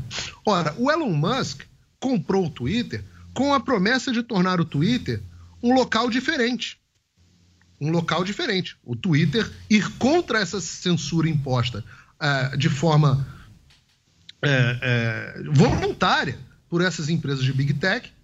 E ele falou: não, no Twitter, o Twitter vai ser a praça ah, do caminho onde todos vão poder falar. E aí foi ótimo, que é uma rede grande. Né? Você tem outras redes, como o Getter, por exemplo, que eu sempre recomendo que as pessoas baixem, que também não modera conteúdo cumprem ordens judiciais, tem que cumprir, senão o, o presidente do Xandaquistão vai lá e aperta um botão e derruba todo mundo, mas eles cumprem só as, as regras sociais. Agora, o Twitter, o Twitter derrubou minha sogra, pô, tia do Zap. O Twitter está derrubando pessoas normais. Quantos do, do- daqui do nosso, da nossa audiência não tiveram o seu Twitter ou o seu Instagram ou o seu Facebook bloqueado nos últimos tempos? Isso não é por ordem judicial. Xandão não está olhando para essas pessoas. Essas pessoas estão sendo bloqueadas por uma estagiária de cabelo no sovaco. Então, essa, essa foi a promessa de que o Elon Musk olharia esse tipo de coisa. E foi a promessa que ele nos fez aqui, através de mim. E parece ter cumprido. Porque hoje, é, Brasil was stolen, né? em inglês, Brasil foi roubado, e, e Brazilian Spring, a primavera brasileira, estavam nas hashtags do Trending Topics do Twitter, que havia sido retirado pelo próprio Twitter alguns dias atrás. Claro que o Twitter está ali num momento de indefinição, porque eles mandaram 3 mil funcionários, no Brasil mandaram muita gente embora, muita gente de moderação de conteúdo, a empresa está se adaptando. É uma empresa que está se reorganizando. Mas o que nós temos nesse momento, e eu vou tentar uma conversa pessoalmente com Elon Musk, é, o que nós temos nesse momento é o dono de uma grande empresa de tecnologia dizendo, dizendo o seguinte: olha, eu vou, eu vou cumprir as ordens judiciais, é claro, mas vou permitir o livre o que se chama de livre mercado de ideias. Uni... E eu sou um entusiasta das redes sociais. Meu Twitter hoje deve completar um milhão, hoje, ou nos próximos dias, um milhão de, de inscritos. E, e, como jornalista, entendo que o Twitter. Eu, eu penso um pouco diferente do, do, do Fernando e do Zé nesse sentido, talvez por ser de uma geração um pouco diferente, mas eu entendo que essas redes sociais elas potencializam o bom jornalismo e libertam libertam as, as, uh, o, o, o, público da ditadura daqueles pequenos veículos de imprensa, daqueles pequeno grupo de veículos de imprensa. Então, Paulo. o que, que acontece? A Jovem Pan vê um expoente que está tendo sucesso, que está falando bem, etc, etc, ela contrata esse sujeito.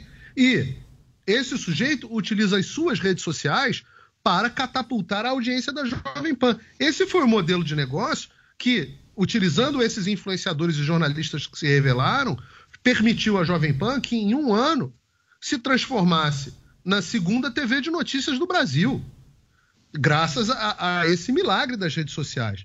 Então, é uma troca. E, e, claro, é possível você monetizar conteúdo. Os canais no YouTube, é, você monetiza no YouTube, o Twitter, você ajuda, você vende infoprodutos, você divulga o seu trabalho. Então, é, é uma, eu concordo, é de fato uma mudança de, de modelo de negócio da mesma forma que os aplicativos como o, o Spotify, o Google Music, etc., mudaram o modelo de negócio dos artistas com as grandes gravadoras, mas os artistas continuam ganhando mais dinheiro com show, novas revelações, novas formas de divulgação. Mas a parte que eu sou contra, o, capitalismo o, é, o Paulo, é repleto de, dessas disrupturas. A parte que eu sou contra e crítico sobre as redes não é essa que você está falando não é do que é, elas acrescentaram ao potencial do jornalismo e tal. É, é, é, é, de como ficou facilitada por uma, por uma trapaça conceitual né, a, a possibilidade de você censurar todo mundo.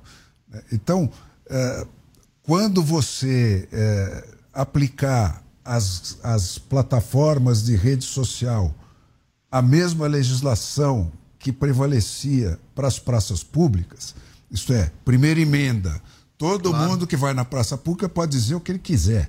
Né? O problema ah, é do ouvinte, quem quiser aceitar ou não. E, o, e a pior solução para esse problema, da mentira, que sempre houve, sempre caracterizou a humanidade, né? nós sempre convivemos com a mentira desde que existe o primeiro macaco. Né? É, é Satanás que inventou. É, sempre existiu é o quê? Você se treinar para perceber pelo olhar ou pelo ouvido quem é mentiroso e quem você acata ou não. Porque a pior solução é pôr o governo para fazer esse papel. Né? É e mais pior ainda é você dar ao dono da rede social a prerrogativa de te espionar e vender os seus segredos. Que você não dá ao dono da telefônica, por exemplo né? que continua, tá, é moderna, é, é, digital, caramba. Mas se o dono da telefônica fizer o que o dono do Google faz, ele vai para cadeia. E é isso que está certo. Não o dono do Google poder te espionar e vender a tua vida no mercado. Bom, vamos para o intervalo. A gente vai seguir falando, de certa forma, sobre a censura nas redes sociais. A gente vai tratar em detalhes do caso do ex-secretário da Receita, Marco Sintra, que vai ter que prestar depoimento. Está sendo investigado agora pelas declarações que deu no Twitter sobre o sistema eleitoral brasileiro. Ficamos devendo o comentário do Coronel Telhada. Na volta, o senhor fala, hein, Coronel? Está prometido. Vamos para o intervalo. A gente volta daqui a pouquinho. Até já. Chegou a hora de comprar o seu primeiro SUV híbrido. Kia Stonic. Agora com bônus de 8 mil reais. Não perca a oportunidade de ter um carro híbrido que oferece o máximo em economia e sustentabilidade com a frenagem regenerativa de energia e o inovador modo velejar. Com o Kia Stonic híbrido, você ainda tem isenção de rodízio na cidade de São Paulo. Visite uma concessionária e garanta já o seu Kia Stonic híbrido com 8 mil de bônus. Kia. Movement that inspires. Juntos salvamos vidas. Os pingos nos is. Tec, tec, toy, tec, tec, toy. Tecnologia, qualidade, inovação. Tec, tec, toy, tec, tec, toy. Tudo garantido para sua diversão. Tec, tec, toy, games conexão. Casa inteligente na palma da mão. Notebook, tablet e caixa de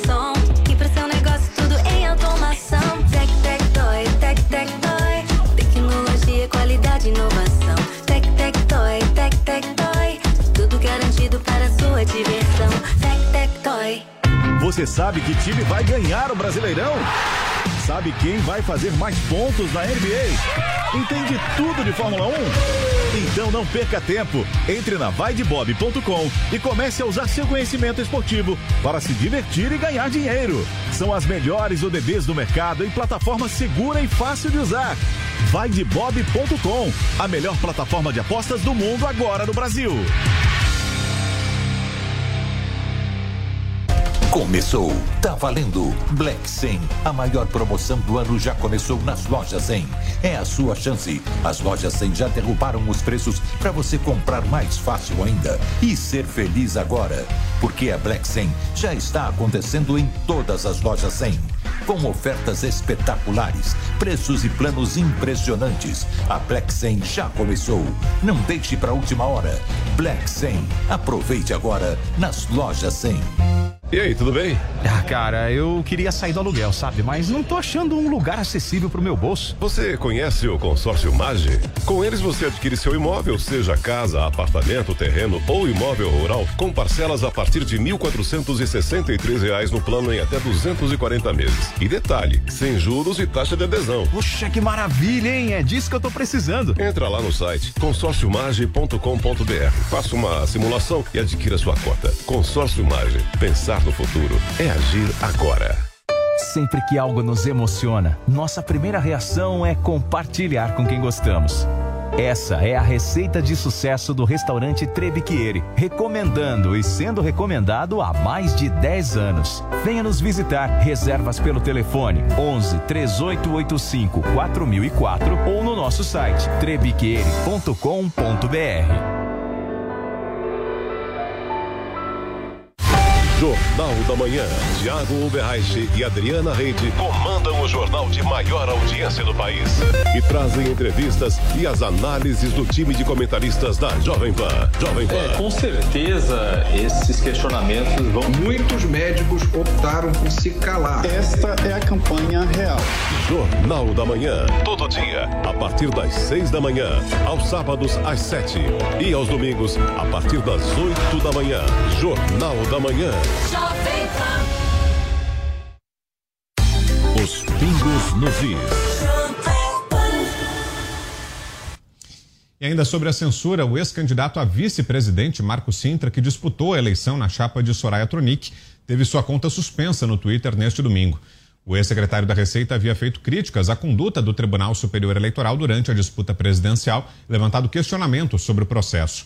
Ele terá que prestar depoimento à PF. A suspensão de Sintra se junta a de outros nomes punidos pela plataforma, entre eles o deputado eleito Nicolas Ferreira.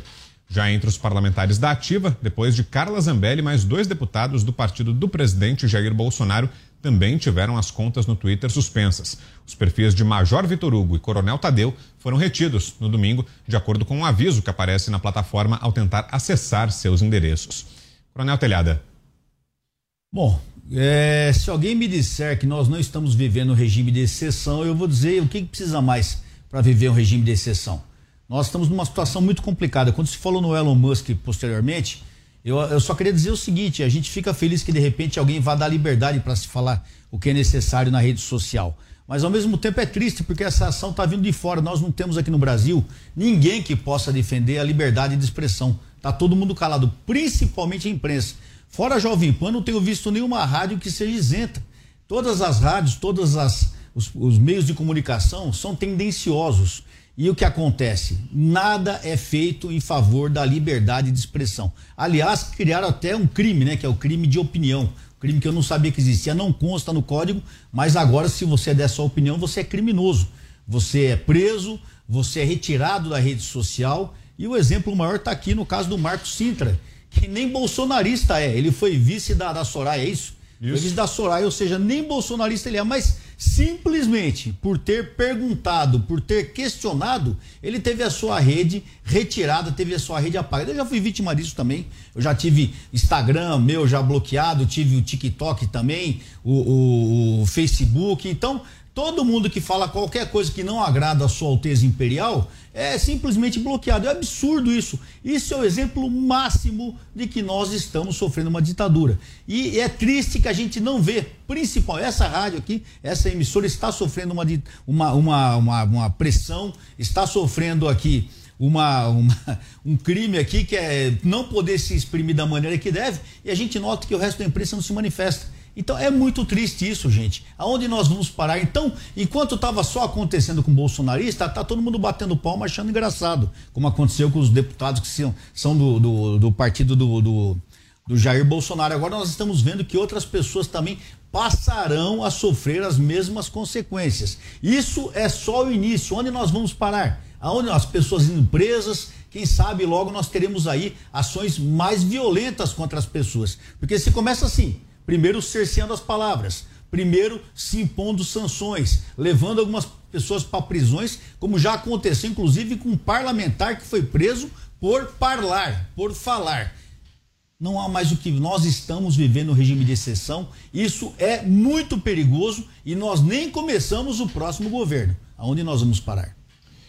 Antes de passar, Zé, a gente já tem aqui uma reação. O ex-ministro do Supremo Tribunal Federal, Marco Aurélio Melo, saiu em defesa do economista Marco Sintra, ex-secretário do governo Bolsonaro e candidato a vice na chapa da senadora Soraya Tronic nessas eleições. Sintra, como dissemos, foi censurado no Twitter pelo ministro do STF, Alexandre de Moraes, por pedir investigações sobre as urnas eletrônicas. Segundo Marco Aurélio, Sintra não cometeu crime algum, ele apenas exteriorizou uma preocupação. Nesta segunda-feira, Luciano Bivar, presidente do União Brasil, encerrou nesta segunda-feira um contrato com Sintra. Desde 2021, Sintra integrava o partido como consultor financeiro na área tributária e ganhava 45 mil reais por mês. O contrato do economista foi firmado com a Fundação Indigo, que é vinculada à sigla. Zé. Mas eu conheço o Marco Sintra, quando ele era deputado aqui, conversei muito com ele, defensor dessa ideia é, é, do imposto único, antes mesmo desta economia virar, que é uma tendência mundial, um, não o imposto único, mas o imposto de, de transações financeiras, né? Eu, Vitor, estou achando que é preciso urgentemente ou o Butantan ou sei lá quem produzir uma vacina, porque nós estamos vivendo uma epidemia, talvez já com, causa, com, com indicação de pandemia de juizite aguda. Não é possível o Marcos Sintra apenas demonstrou uma preocupação, ainda que fosse o que eles chamam de ataque ou críticas às urnas. Eu, todos sabem a minha posição, eu entendo que as urnas eletrônicas podem ser usadas para ferir a democracia, ou seja, o voto, e entendo, inclusive, de que é possível levar isso para o celular com reconhecimento facial, não precisa nem a urna eletrônica, as coisas têm que andar para frente mas eu acho que o voto ele tem que transmitir segurança. Então, veja bem, não é incoerência. Eu digo o seguinte, que tecnicamente é possível fazer uma eleição é, isenta pelo celular.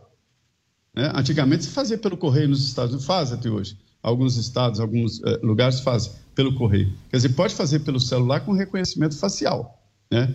Mas não deve, por quê? Porque há uma insegurança e, e essa insegurança não pode continuar é, é, no, no, na, na, disputa eleitoral. Eu acho a urna eletrônica perfeita.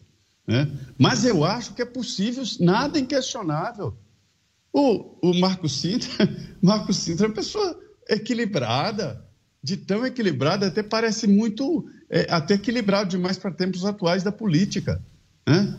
Então, assim, quando é, é, suspende um perfil do Marco Sintra, eu fico muito assustado. Até porque, repito, ele fez apenas uma preocupação, demonstrou uma preocupação, e era um momento, como disse o coronel é, é, Telhada, é, das pessoas, do, do, dos, do, dos órgãos chamarem o Marco Cinto, mandar uma mensagem para ele. Olha, o senhor equivocou-se aqui, olha, é, é, desse desse jeito, não, não precisa ter essa preocupação. Seria uma resposta sim, porque todas essas questões apresentadas aqui, na esquina, no bar, sobre urnas eletrônicas, eu tenho resposta. E, e fico assustado porque o TSE não tem essa resposta. Ou tem e não é ouvido. Né? Então eu fico muito preocupado e o Marco Sintra, repito, é muito equilibrado. Perdão. Ah, eu posso até ver aqui na minha, na minha cabeça os caras falando, vamos pegar esse Marco Sintra, que é para essa negada saber que ninguém está ninguém tá acima da, da nossa força. Entendeu? Censura, cara, é, é, toda ditadura começa com a censura e é mantida pela censura. E toda ditadura acaba quando a censura é furada. Isso é uma regra imutável da história. Nunca foi diferente. Toda ditadura se baseia e se apoia na censura. E toda ditadura termina quando a censura acaba. É isso aí. Então, é, Marco Sintra, o Papa, ninguém. É isso. Esses caras estão tratando de deixar todo mundo inseguro. Né? E por isso que o, o, os juízes do judiciário, os que são realmente juízes, eu não estou dizendo que só tem santo lá dentro, né? Ah, o Ministério Público e o Legislativo ah, menos ruim, está calado, né? porque essa força está aí para fuzilar qualquer um que se levantar. Agora, nós temos uma força enorme no país que está se dispondo a fazer alguma coisa, só que ela não consegue se canalizar para lugar nenhum. E eu sou um estudioso da história, gente. Eu, não, eu nunca fiz outra coisa na vida o único antídoto que já foi inventado contra uh, os viajantes da maionese dos supremos da vida e, e, os reis da cocada preta e tal, é esse. É um sistema de três poderes, um moderando o outro, onde cada indivíduo tem uh, direitos que não podem ser tirados dele, senão segundo um ritual muito preciso e contra provas de violação de leis bem definidas e tal. É o único. Não tem outro. Único, a única questão que eu tenho a respeito disso, Fernão, é que, assim, esse sistema ele não caiu do céu, né? Ele foi pensado, é, primeiro, pelo Montesquieu, mas ele foi implementado nos Estados Unidos através de uma revolução. Ninguém combinou, não foi um acordo. Olha, vamos pedir aqui para os juízes, por exemplo, da, que existiam na, nas, nas 13 colônias, o Thomas Jefferson fez uma na declaração de independência, ele fala, olha, não é prudente nem inteligente abolir governos estabelecidos em, ao longo de muito tempo. Mas então, Porém, Paulo, a Revolução Brasileira está na rua, só que ela não sabe qual é o alvo desmandos, ainda. ainda. Ainda o Thomas Jefferson, quando os desmandos se tornam insuportáveis e a opressão se torna insuportáveis, é dever dos cidadãos, é dever do povo reestabelecer um novo governo. Isso. Então, assim, eu concordo com contigo a respeito do antídoto. Mas esse antídoto, ele, o, o sistema não se rompe por si só. Não é? Todas as revoluções re, restauradoras necessitaram de uma revolução, pelo simples motivo de que ditador não entrega poder. Nenhum, praticamente, entregou. A, a força tem, revolucionária é, a gente brasileira. tem um caso aqui sugêneres, até na minha família, de um, um, um, os governos militares que voluntariamente fizeram a transição pacífica e passaram o, o, o poder de volta para os civis, porque não tinham características ditatoriais de fato e, e não tinham vontade ditatorial. Mas, de um modo Isso. geral, há necessidade, né? A União Soviética não caiu à toa. É. O, levou, nenhum regime. A, a União Soviética levou 70 anos. A, a, a, Revolução dos seus antepassados levou 21. É, é, nós precisamos passar por é, isso não, de é um processo demorado. Eu acho que a revolução uh, já está na rua, só que ela não escolheu o seu alvo. né? se ela escolher Não. bem, ela pode resolver em bem menos tempo que isso. É, é um processo demorado. O, o- em relação ao professor é, Marcos Sintra, a gente tem que levar em consideração o que a gente está falando. Eu, eu procurei qual é o crime que o professor Marcos Sintra cometeu para ter a Polícia Federal na casa dele. Olha, a gente está falando de uma pessoa que é PhD de economia em Harvard. Não, isso não, você não vira PhD de economia em Harvard assim. Andou na rua, pegou um diploma ali, tropeçou e pegou, virou. Os caras passou anos estudando. Talvez seja por Diante- isso mesmo que eles pegaram ele, só para demonstrar que nem PhD de, de economia em Harvard está tá a salvo. Tá salvo, né? né? Nem- e para quê? Para intimidar, para intimidar as vozes eh, e, e os pensamentos democráticos que sobrevivem dentro mas das isso- instituições democráticas. isso né? pode E ter a efeito Polícia contrário, Federal né? vai na casa desse sujeito, a Mas Polícia isso- Federal. isso- isso eu fico pode- pensando o que, que o policial federal vai fazer lá. Ô, Paulo, isso café. pode ter. Isso pode ter efeito contrário, né? Porque. Ô, Telhada, Oi. você que é policial, você Ah. que é policial, Polícia Federal, é, a, a- a autoridade manda você ir lá na casa do sujeito para ouvi-lo. Ouvi-lo tem que ser a respeito de alguma prática de crime que ele tenha cometido. Sim. Eu li aqui, eu tava, tava lendo aqui, parei hoje para ler de novo, né? A, a Lei 14.197, 1 de setembro de 2021, que fala dos crimes contra o Estado Democrático de Direito. E não vi nada disso. Pelo sabe o que eu vi na lei? Assim, artigo 359T. Não constitui crime previsto nesse título a manifestação. Não constitui a manifestação crítica aos poderes constitucionais, nem a atividade jornalística, ou a reivindicação de direitos e garantias constitucionais por meio de passeatas, de reuniões, de greves, de aglomerações, de qualquer outra forma de manifestação política com propósitos sociais. Aí eu falo assim, a autoridade da Polícia Federal vai lá na casa do Marco Sintra fazer o quê? Tomar café. Bolo com café. Porque não tem... Perguntar pra ele o Você, quê? você não repara, o Paulo, que eh, mesmo a polícia, aqui o Coronel Telhada, que é, é, é um homem dessa, dessa corporação, eh, eh, a polícia não está aderida a essa ditadura. a polícia está tá, tá- tá- tratando o- os manifestantes a pão de ló. né? Como iguais, né? A polícia está tratando as pessoas como iguais, Como iguais. iguais. O policial militar, quando ele tem que agir numa manifestação, e eu agi em muitas, principalmente quando era de esquerda, nós éramos agredidos, nós éramos atacados, nós éramos enxovalhados, e muitas vezes o policial ele era obrigado a reagir àquele ataque que ele sofria. O policial, ele nunca ataca o manifestante, ele está lá para manter a paz e fazer com que aquela manifestação realmente ocorra. Agora, como o Paulo está falando, fa- falando aí, a Polícia Federal tem que tomar, às vezes, uma atitude que é uma atitude que não tem muitas vezes nem fundamento, é uma atitude muito é, é, na linha da legalidade e da ilegalidade. Agora, eu digo a vocês todos que estão me ouvindo aqui, até onde nós vamos? O que, o que está querendo realmente? Nós podemos ter o efeito contrário disso, ao invés quando se faz a, a, a- a punição contra o Marco Sintra, nós podemos ter o efeito contrário disso. Ao invés de intimidar a população, nós podemos acelerar a população. exatamente. nós podemos fazer com que haja uma revolta geral. E o que ocorrerá aí? Quem se responsabilizará por isso? Então, é, o pessoal está mexendo, é, cutucando onça com vara curta, porque a população está nas ruas. A população quer uma resposta. A população está fazendo um ato legal, mas ela está sendo provocada, está sendo empurrada para uma situação que nós não sabemos qual, qual o resultado. E eu digo a vocês: a polícia não vai atacar a população e nem se pôr contra a população, porque a polícia é a população. A Coronel. polícia. Oh, pois não? Vamos lá.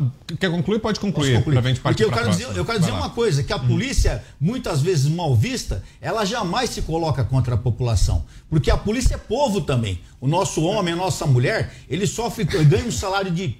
Não vou falar o que eu penso, salário de porcaria. Ele é obrigado a confrontar o crime diariamente. E muitas vezes, na grande maioria das vezes, ele não é valorizado. Então a polícia está na mesma situação da população. E o, que, e o que essas pessoas que estão fazendo isso, que estão causando esse mal ao Brasil querem? Eles querem pacificar ou eles querem tumultuar de, de modo que A haja polícia- uma comoção social? a polícia não revidou nem aos 50 tiros do, daquele maluco lá, do Exatamente, Roberto Jefferson. exatamente. E as três granadas dele. Exatamente. Né? Porque é, sabe que estava numa posição falsa ali naquela, naquela operação. Sim. Entendeu? É, e, e, eu lembro, para corroborar o coronel aqui, o Pasolini, que era um cineasta homossexual da, da elite italiana, é, que dizia que quando a polícia e os estudantes se confrontam, o povo é o policial. Exato. Entendeu? Bom, vamos para o nosso próximo destaque. Uma informação importante que está chegando de Brasília é o seguinte: o Ministério da Defesa disse em nota que vai enviar na quarta-feira ao Tribunal Superior Eleitoral o relatório do trabalho de fiscalização do sistema eletrônico de votação. O documento foi elaborado pela equipe de técnicos militares das Forças Armadas. As principais questões sobre o funcionamento e a apuração das urnas eletrônicas serão apresentadas na íntegra. A participação das Forças Armadas no processo surgiu a partir do convite feito pelo ministro Luiz Roberto Barroso em agosto de 2021, quando ainda presidia o TSE. Mas com você, Paulo, sei que você tem mais informações, inclusive, sobre esse relatório. Já tem data marcada, então, ficou para quarta-feira a apresentação, né? Pois é, eu antecipei sim. hoje no, no meu Twitter, muita gente achou graça, achou que era coisa de maluco, teoria da conspiração. Estou falando desse relatório há alguns dias. E muita gente acha que é coisa de bolsonarista maluco, mas não é. Eu estava sabendo do relatório, tenho acompanhado a confecção do relatório e, e, com grande expectativa, porque a sociedade quer saber, né? Como eu disse aqui, há uma grande, um, um alto grau de confiança nas Forças Armadas, é, devida, meritosa, que não há nos tribunais superiores, nos, nos tribunais, de modo geral, né? no Tribunal Superior Eleitoral ou no Supremo Tribunal Federal. Então a população, quando ah, nesse processo, quando vê a participação do Ministério da Defesa, ela enxerga isso com bons olhos, né? enxerga como uma forma de validar o seu sistema eleitoral. Eu entendo que todos aqueles que querem que o sistema eleitoral seja transparente, que entendem que o Estado Democrático de Direito precisa de confiança da população na sua eleição, deveria ver com enorme bons olhos a participação do Ministério da Defesa. Pois bem, o que virá nesse relatório? Olha, eu não tive a oportunidade de ver, mas peguei as impressões com quem viu. O relatório não é um relatório, não vai ser exaustivo. Ele vai se limitar ao papel que as Forças Armadas ah, têm legalmente convidadas nesse processo. Então, não imaginem que vai ser um relatório para ruptura, não imaginem que será um relatório que vai é, amanhã, Xandão preso, não comecem a acreditar nesse tipo de coisa. É um relatório que vai mostrar o quê?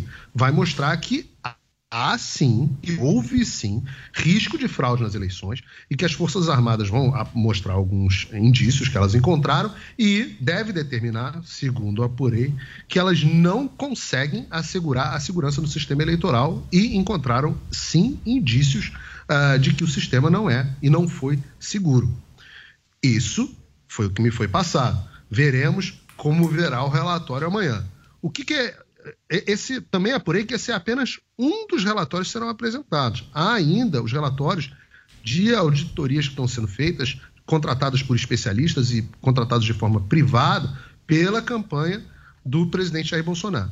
O que eu quero entender a partir de agora, e tenho enorme curiosidade de saber, e essa informação aqui exclusiva e de primeira mão aqui para os uh, para a audiência dos Pingos nos Is, mas o que daqui para frente eu quero saber é se o ministro Alexandre de Moraes e os membros do TSE que determinaram que a eleição acabou e que nenhum tipo de comentário pode ser feito, que qualquer questionamento vai ser enviado à Polícia Federal na casa dos sujeitos. Eu quero saber se o ministro Alexandre de Moraes vai enviar a Polícia Federal na casa do ministro da Defesa.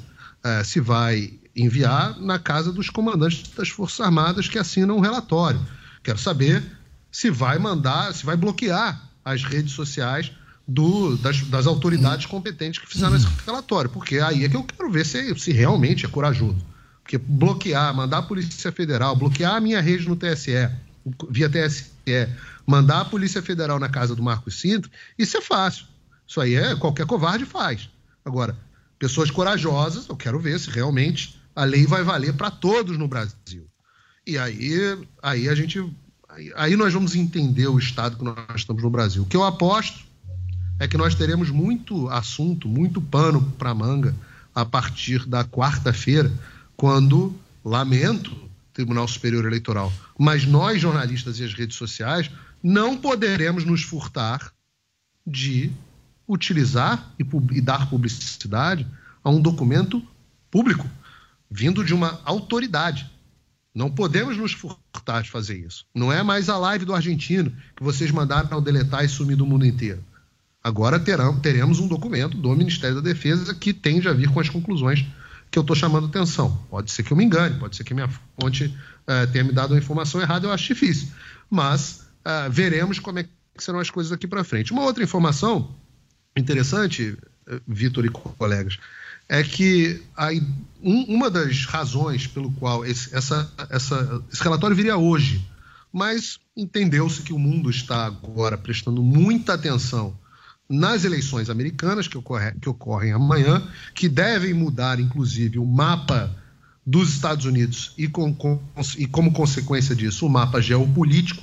Então, entendem que o momento mais oportuno é na quarta-feira, quando dá tempo de deixar tudo mais azeitado e o mundo já terá tido tempo de discutir o resultado das eleições americanas, que também estão sendo a vítima de alguns, é, também estão sendo obje, objetos de alguns questionamentos é, nesse momento aqui nos Estados Unidos. Diga, Zé. É, eu, eu, Paulo, como você, acompanhei bastante esse debate sobre não só o relatório, que é apenas a conclusão final, né, mas também todo o trabalho é, dos militares. Veja bem, o que, que existia? Um poder absurdo, que era a justiça eleitoral, que é, produz, elabora, é, executa, depois recebe as demandas, analisa, manda prender, manda soltar e depois julga. Tudo no TSE. E houve ali um, uma, um questionamento, nunca antes desta forma, né, do presidente Jair Bolsonaro e seu grupo, né, contra é, o processo eleitoral, contra... Aí, é, os integrantes do TSE, e não foi o ministro Alexandre, foi lá atrás, acharam por bem criar um grupo de transparência, que já foi um bom resultado daquele debate inicial sobre a segurança e sobre a insegurança. Repito, eu acho que as urnas são seguras. O que eu não acho próprio é ter algo que é seguro, mas ninguém acredita. É, aí tem que mudar. E convidar. As Forças Armadas vão discordar de você no relatório, viu, Zé? Elas vão dizer que as urnas não são seguras, não. Pelo menos assim eu apurei. E aí é, eu, eu, eu, Mas se você, eu, se elas você não esperar... vão conseguir atestar a segurança das urnas. E aí nós vo... temos uma democracia que vai. Que... Se você esperar, eu vou chegar no conteúdo. Ah, aí é, convidaram é, o governo, porque na, o presidente Bolsonaro, que na verdade, quando convidou as Forças Armadas, quem comanda as Forças Armadas, quem nomeia o ministro da Defesa, é o presidente da República. Então, ele foi presente no, no, no, no grupo de transparência. E mandaram os militares, o ministro da Defesa, para lá, pessoas especializadas da guerra cibernética, que conhecem, conhecem, têm um conhecimento profundo. Hoje não é segredo que a guerra cibernética é uma, uma, uma fase importante de qualquer guerra. E foram técnicos especialistas e analisaram, fizeram sugestões, algumas foram aceitas, né? e inclusive o teste de integridade. Pois bem, aí assim, é, primeiro, primeiro lugar, as minhas fontes no meio militar dizem que pode ser que não, não saia quarta. É, é realmente, terça ou quarta-feira. Mas a, a, última versão é de que pode ser que não saia quarta. E responderam o seguinte, que eles têm 30 dias para divulgar.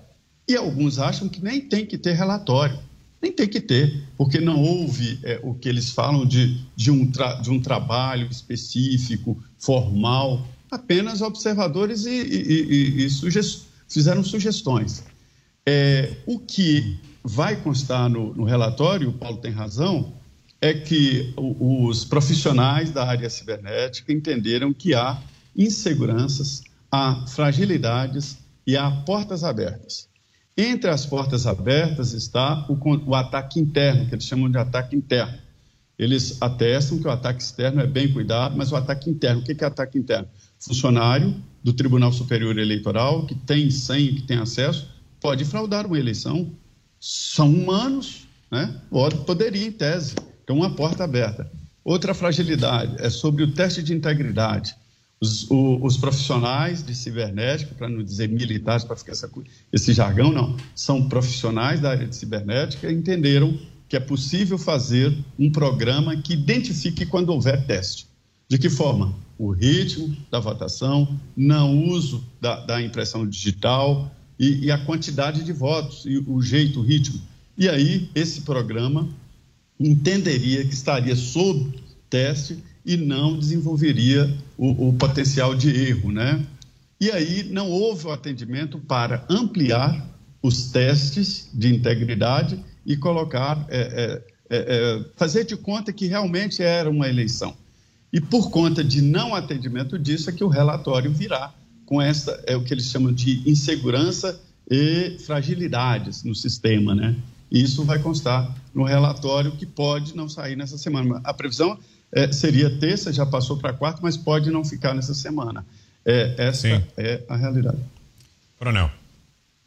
Olha, eu estou ouvindo aqui atentamente os colegas falando isso e me causa a primeira, até uma tristeza, né? Porque o negócio era para sair segunda, vai para quarta, pode não sair. Ou seja, continua tudo muito confuso. Vai sair, vem quatro. É. Vem quatro. Mas é que tá, e, e a população está na rua justamente por isso, por causa dessa confusão, por causa dessa falta de argumentação, por causa dessa, dessa não transparência em tudo que está acontecendo. Pode ser que tenha havido, pode ser, enfim, não, não, uh, o TSE não se manifesta, não dá argumentos, não, não explica o que está acontecendo. Ao invés de se explicar, em vez de trazer tranquilidade à população, o que, que eles fazem? Eles estão obstruindo as contas de quem está perguntando, de quem está questionando, estão fazendo com que a pessoa que tem a dúvida seja considerada um criminoso. É aí que está o problema. E cada vez mais a população está indo à rua. Acabei de receber um, um, vídeo aqui de frente do quartel de Ibirapuera, anoitecendo, a população está toda na rua e vão permanecer lá, isso em todo o Brasil. Ou seja, a dúvida persiste, o, a população está aguardando uma, uma resposta, a população está cansada de aguardar. Repito mais uma vez, o que terá que acontecer no nosso Brasil para que o, a, o TSE, para quem é o responsável por tudo isso, tome uma providência é, é, justa e correta com a população. Quem está na rua são trabalhadores, são pessoas que querem o bem da sociedade. Não são bandidos, não é o PCC que está na rua, não é criminoso que está na rua, são pais de família, são crianças, são idosos que querem o bem do nosso Brasil e têm o medo, tem medo de um retrocesso do que já aconteceu no nosso passado. Eu falei aqui, eu enfrentei MST, enfrentei um monte de criminosos que queriam o poder de toda maneira e essa toda maneira pode ser inclusive através das portas abertas que foram ditas aí pelo Zé Trindade. Então, precisamos de uma explicação. Se apresentem, expliquem, tranquilizem a população. Tem coisa ou não tem, mas o que não pode acontecer é isso. É esticando o chiclete, vai esticando o chiclete, ninguém se apresenta, ninguém fala nada. O Brasil está parado. Hoje é o dia 7 de novembro, o Brasil está parado aguardando uma decisão. E não chega nada. Quer dizer, o problema está só aumentando. E eu repito, aonde nós teremos que chegar para que se tome uma decisão? Aonde o, o TSE quer chegar com tudo isso que ele está fazendo? me preocupo e me preocupo muito. Para fecharmos, Fernão, rapidinho. Olha, o, o, STF e o TSE, que é um rabo do STF, eh, já disseram qual é a deles. É, estão do outro lado. Eles estão ah, calando a boca de todo mundo que tem dúvida na paulada. Essa é a deles. Então, essa resposta que o senhor está procurando não virá deles. Eu sei qual é, mas a gente fica até preocupado pode, de falar, né? Porque pode a gente está tão sancionado. É, pode vir de outro lado. E aí você tem é, essas duas hipóteses, né? Ou virá de uma ação militar, ou virá da, ação popular. da restituição dos poderes que estão ah, destinados a fazer esse papel constitucionalmente eh, eh, segundo a Declaração Universal dos Direitos Humanos.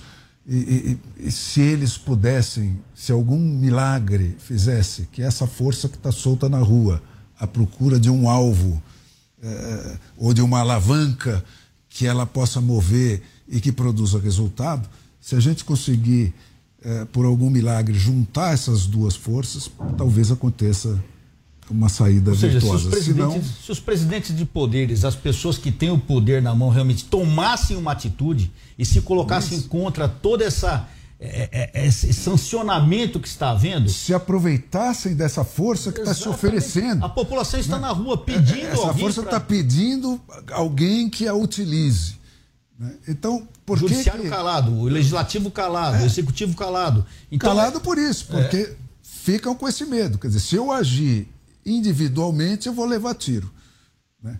Agora, se algum, alguma coisa sugerir para esse pessoal, ou alguma liderança, eh, levar esse pessoal a, a- a agir, a somar esforços. Isso me lembra a Revolução ser que- Francesa, hein? Pode ser que dê um resultado Isso me virtuoso. lembra a Revolução Francesa. O povo Não, se não, pelo rebelou contra de Luiz. XV porque não aguentava não. mais. É, mas é o que está acontecendo. Tomara que não. É o início. Tomara que ela a começou- Revolução Americana Mas, gente, mas, gente ela não a come... francesa. Paulo, começou assim também, Paulo. Começa com uma movimentação, poucas pessoas, e começa a haver uma, uma clam- um clamor popular, e o negócio vai crescendo, e a gente E não sabe onde vai parar. horrorosa. A gente não sabe onde vai de parar. uma forma horrorosa. Tomara que Deus queira que não seja esse o, o futuro do nosso Brasil. É o que todos Deus nós queira que queremos. mais a ver com a Revolução Americana de restauração dos poderes e das liberdades individuais do que com a Revolução Francesa de terror, tirania e caos. É, a única saída boa são as forças democráticas Exatamente. tomarem esse processo nas Exato. E não se Todos de apresentaram até agora. Até agora não. Vamos para intervalo então? Tá na hora, mais uma rápida parada e da- daqui a pouquinho, Guilherme Boulos, deputado federal eleito, passa a integrar também a equipe de transição de Lula. Mais um nome aí trazido pelo petista. A gente fala disso na volta. Até já. Começou, tá valendo. Black 100, a maior promoção do ano já começou nas lojas 100. É a sua chance. As lojas 100 já derrubaram os preços para você comprar mais fácil ainda e ser feliz agora, porque a Black 100 já está acontecendo em todas as lojas 100.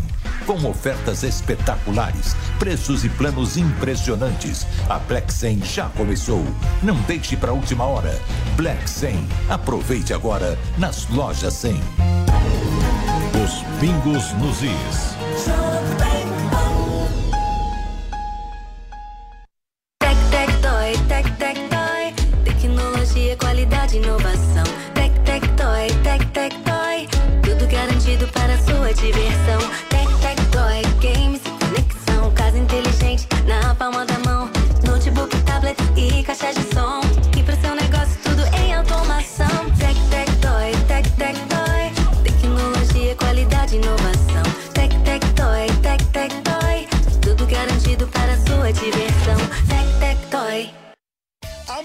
dia 8 de novembro e todo mundo já sabe. Dia 8 é dia do medicamento barato na Ultrafarma. São 24 horas de ofertas que no dia 8 você só encontra na Ultrafarma. A partir da meia-noite você já pode acessar ultrafarma.com e fazer o seu pedido. Dia 8, dia do medicamento barato na Ultrafarma. A maior farmácia online do Brasil. Você sabia que a TIM é parceira do projeto Mulheres Positivas? Todas as clientes TIM têm acesso gratuito ao aplicativo para poderem se desenvolver profissionalmente, com cursos de diversas áreas, encontrar vagas de emprego e ainda ficar perto de onde elas sonham chegar. E sua empresa pode ajudá-las a crescer ainda mais. Seja também um parceiro e ajude a valorizar o talento de muitas mulheres. Baixe o app Mulheres Positivas para saber mais e venha fazer parte desse movimento. Há dias em que a gente quer mudar o clima, sentir a brisa ou o calor do sol. Há dias no trabalho, em casa, sempre há dias em que a vida pode ser bem melhor. Há dias, seu Dias. As melhores marcas e modelos de ar-condicionado estão na Adias. Acesse adias.com.br ou ligue 11 3649 4000. Adias, um novo ar para sua vida. Você já conhece o Lelis Trattoria? Esse é o meu restaurante favorito, porque tem pratos deliciosos, grandes e que serve a família toda. A decoração é bem italiana mesmo. O atendimento é ótimo, noites com música ao vivo é uma delícia. O Lelis fica nos Jardins, na Rua Bela Sintra, 1849. Reservas e delivery é no 3064 2727. É Vero, é Lelis. Assista a programação completa da Jovem Pan News na palma da sua mão. São mais de 60 mil usuários únicos por dia. E já ultrapassamos um milhão de cadastrados e downloads. E você? Tá esperando o que para acompanhar os melhores conteúdos ao vivo e on demand? Acompanhe a programação 24 horas por dia com a opção de reproduzir o vídeo em segundo plano enquanto navega pelo seu celular. Baixe na sua loja de aplicativos e assista onde você estiver. É de graça. Os pingos nos. É o seguinte. O deputado federal eleito Guilherme Boulos, do PSOL de São Paulo, confirmou que fará parte da equipe de transição do governo de Luiz Inácio Lula da Silva, do PT. Boulos escreveu em suas redes sociais nesta segunda-feira: Participarei da equipe de transição para ajudar o presidente Lula no debate sobre a área de cidades e habitação. E continuou: Vamos virar a página do pior governo da nossa história. Estarei na equipe como presidente da Federação PSOL Rede, junto com Juliano Medeiros, presidente nacional do PSOL, concluiu Guilherme Boulos. Você, Zé, rapidinho, um minuto. Olha, é, essa equipe de transição, ela tem 50 indicados pelo ex-presidente Lula que vão ser nomeados e são pessoas que serão funcionários públicos para ter acesso a, aos sigilos, né, aos dados sigilosos. Mas é evidente que ela será muito maior, deve ter 200 integrantes de, de, desse, dessa transição, coordenada por Geraldo Alckmin, será dessa vez uma demonstração clara e uma fotografia de que o PT está tão frágil, tão, tão fragilizado, que não tem força para montar o próprio governo. Este é o retrato do que será o governo. Né? Existem representantes de vários partidos políticos coordenados por alguém, esse comitê, que não é do PT, é o Geraldo Alckmin. O Boulos vai apenas dar pitacos ali, mas não vai fazer grandes influências, porque não é a linha vencedora das eleições. De qualquer maneira, essa transição ela ainda está muito pequena, ninguém sabe exatamente qual será a, o, o, perfil. Mas a entrada de Boulos provoca muita preocupação, porque ali está a feitura do novo governo, inclusive novos ministérios. Um minuto, Paulo. Bom, nem precisa. O Boulos, o que, é Boulos? Boulos é o invasor inveterado de propriedade privada. Isso é a sinalização do caminho para qual caminho o Brasil. Um sujeito que invade a propriedade alheia integrará o governo deste sujeito agora que supostamente assumirá a presidência da República em janeiro.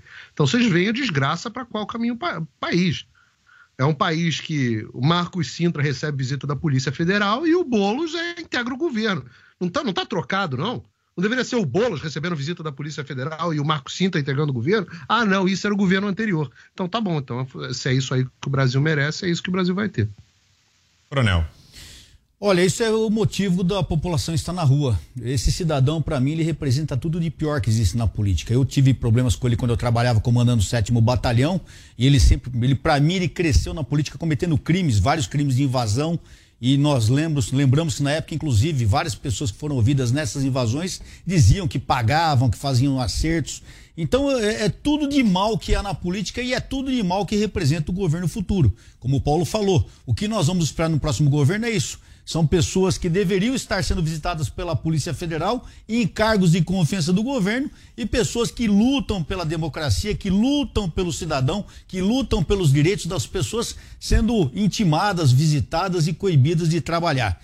É, é um quadro triste que se avizinha nos quatro anos que se aproximam e nós temos que elogiar a população, a população na rua, parabenizar esses verdadeiros, esses verdadeiros cidadãos que lutam por seus direitos e que estão aí enfrentando o mau tempo, enfrentando todos os problemas que estão ocorrendo, mas estão mostrando que querem um Brasil livre, um Brasil verdadeiro e um Brasil democrático. Coisas que pessoas como esse cidadão, que eu não vou citar o nome dele porque não me faz bem citar, coisas que esse cidadão e toda a sua pá, toda a sua turma não fazem. Fazem justamente o contrário. São antidemocráticos e perigosos para o Brasil. Um minuto, Fernão. A principal reivindicação do bolo já está atendida. Né? Nas primeiras horas da eleição, o Supremo Tribunal já baixou mais um daqueles decretos, dizendo que daqui para frente, é, quem decide como e quando se dará a reintegração de posse é o invasor, não é mais o, o juiz. É, baixada, patrocinada titularmente pelo Barroso mas deve ter vindo do Faquin, que esse é o departamento do Faquin, né? Que era, era, virou juiz do Supremo porque era militante do MST e tal. É isso, é, já foi. O, o, o Boulos não precisa de mais nada, ele já está com a faca e o queijo na mão. E agora economia. Fechamento touro de ouro com Pablo Spire. Fechamento Touro de Ouro com Pablo Spayer. Oferecimento CDB 200 da Rico. Seu dinheiro pode render duas vezes mais do que a poupança. Invista. Hum, boa noite, ouvintes da Jovem Pan e amigos do Pingo nos Is. E depois de uma semana de lua de mel no pós-eleição, hoje o nosso lindo Torinho sofreu, apanhou bastante, perdeu a batalha contra o urso feio. Nesta segunda-feira, nossa bolsa voltou a fechar uma hora mais tarde, às seis da tarde. É o horário de inverno americano.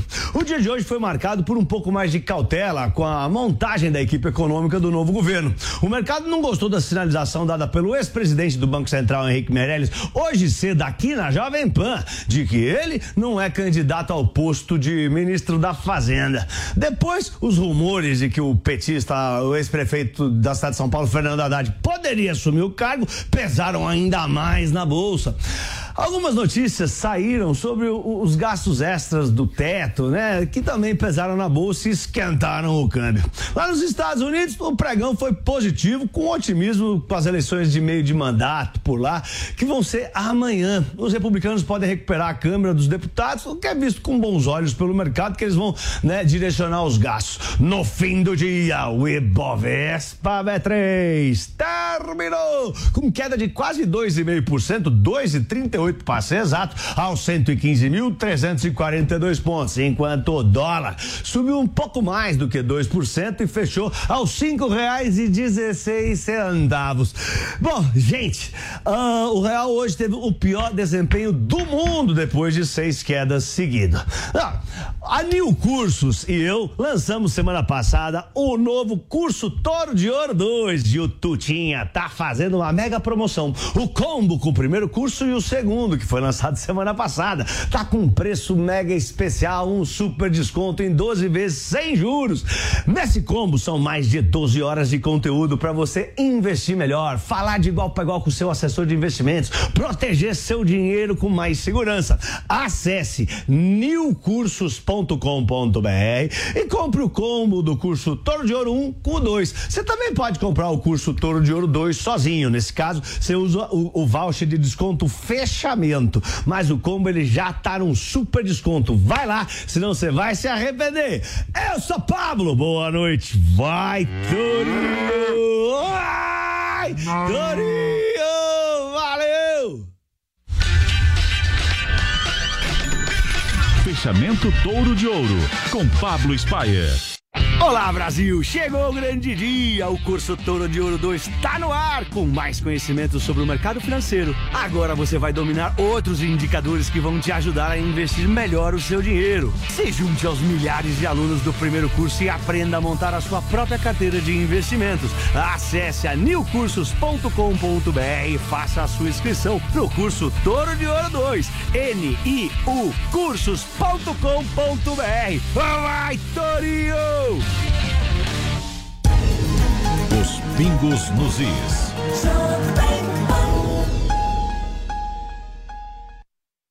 Começou, tá valendo. Black 100, a maior promoção do ano já começou nas lojas 100.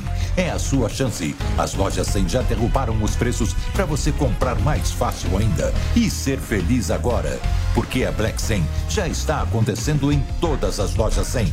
Com ofertas espetaculares, preços e planos impressionantes. A Black 100 já começou. Não deixe para a última hora. Black 100. Aproveite agora nas lojas 100. Tec, tec, toy, tec, toy. Tecnologia, qualidade, inovação. Tec, tec, toy, tec, tec, toy. Tudo garantido para sua diversão. Tec, tec, toy, games conexão. Casa inteligente na palma da mão. Notebook, tablet e caixa de som.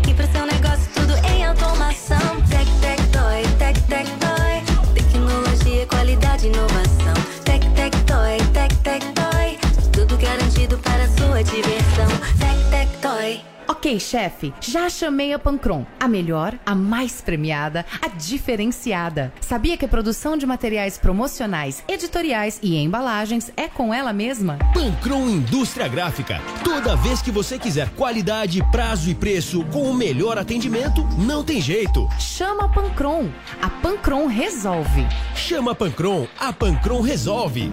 São Paulo, 3340-6901. São Paulo, 3340-6901. Diante do cenário atual, onde vivenciamos uma alta disseminação de doenças, é necessária a adoção de hábitos de limpeza mais rigorosos. Para auxiliar a higienização da sua empresa, a Gocil oferece soluções completas com inovação e excelência operacional. A Gocil integra tecnologias e profissionais qualificados, com um modelo de gestão desenhado especificamente para a rotina do seu negócio. Para saber mais, acesse gocil.com.br ou ligue 11 2678 0600. Gocil, a maneira mais segura de confiar.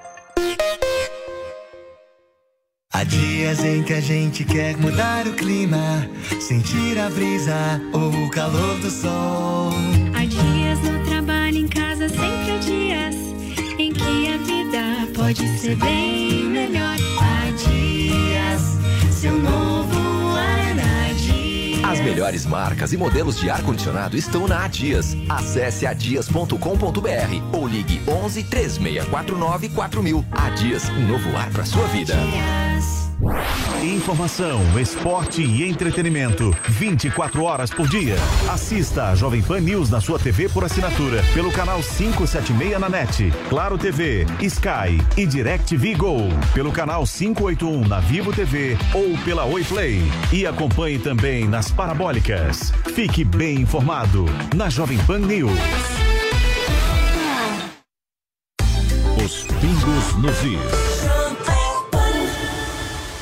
Então aos números. A pergunta foi: você concorda com a remoção de perfis em redes sociais? 94,33% disseram que não, não concordam. 5,67% que sim. Muito obrigado a todos pela participação. Por hoje é só. Termina aqui essa edição de Os Pingos nos Is. Valeu, José Maria Trindade, Paulo Figueiredo, Coronel Telhada, Fernão Lara Mesquita. Amanhã tem mais. Uma boa noite. Fique agora com o Jornal Jovem Pan. A opinião dos nossos comentaristas não reflete necessariamente a opinião do Grupo Jovem Pan de Comunicação. Realização Jovem Pan News. A Jovem Pan está com você em todos os lugares e em todos os momentos. De manhã, informação e opinião na medida, para começar o dia do jeito certo. Bem-vindo, já estamos no ar, começando o Jornal da Manhã para todo o Brasil. Os principais assuntos. principais assuntos. A notícia de última hora. Uma frente fria chegou ao Rio de Janeiro. E aquilo que mexe com a sua rotina. Até o momento, o engarrafamento. Tudo passa pelo microfone da Pan. A Jovem Pan está com você o tempo todo, com som e imagem. De Brasília, Luciana Ventura. Zato Popeta, como é que foi a conversa com o Marcelinho? Agora, Constantino, se a gente analisar. Rio, Rodrigo Viega. Viu só? Acesse jovempan.com.br, baixe o aplicativo da Panflix e se inscreva em nossos canais no YouTube. Jovem Pan News.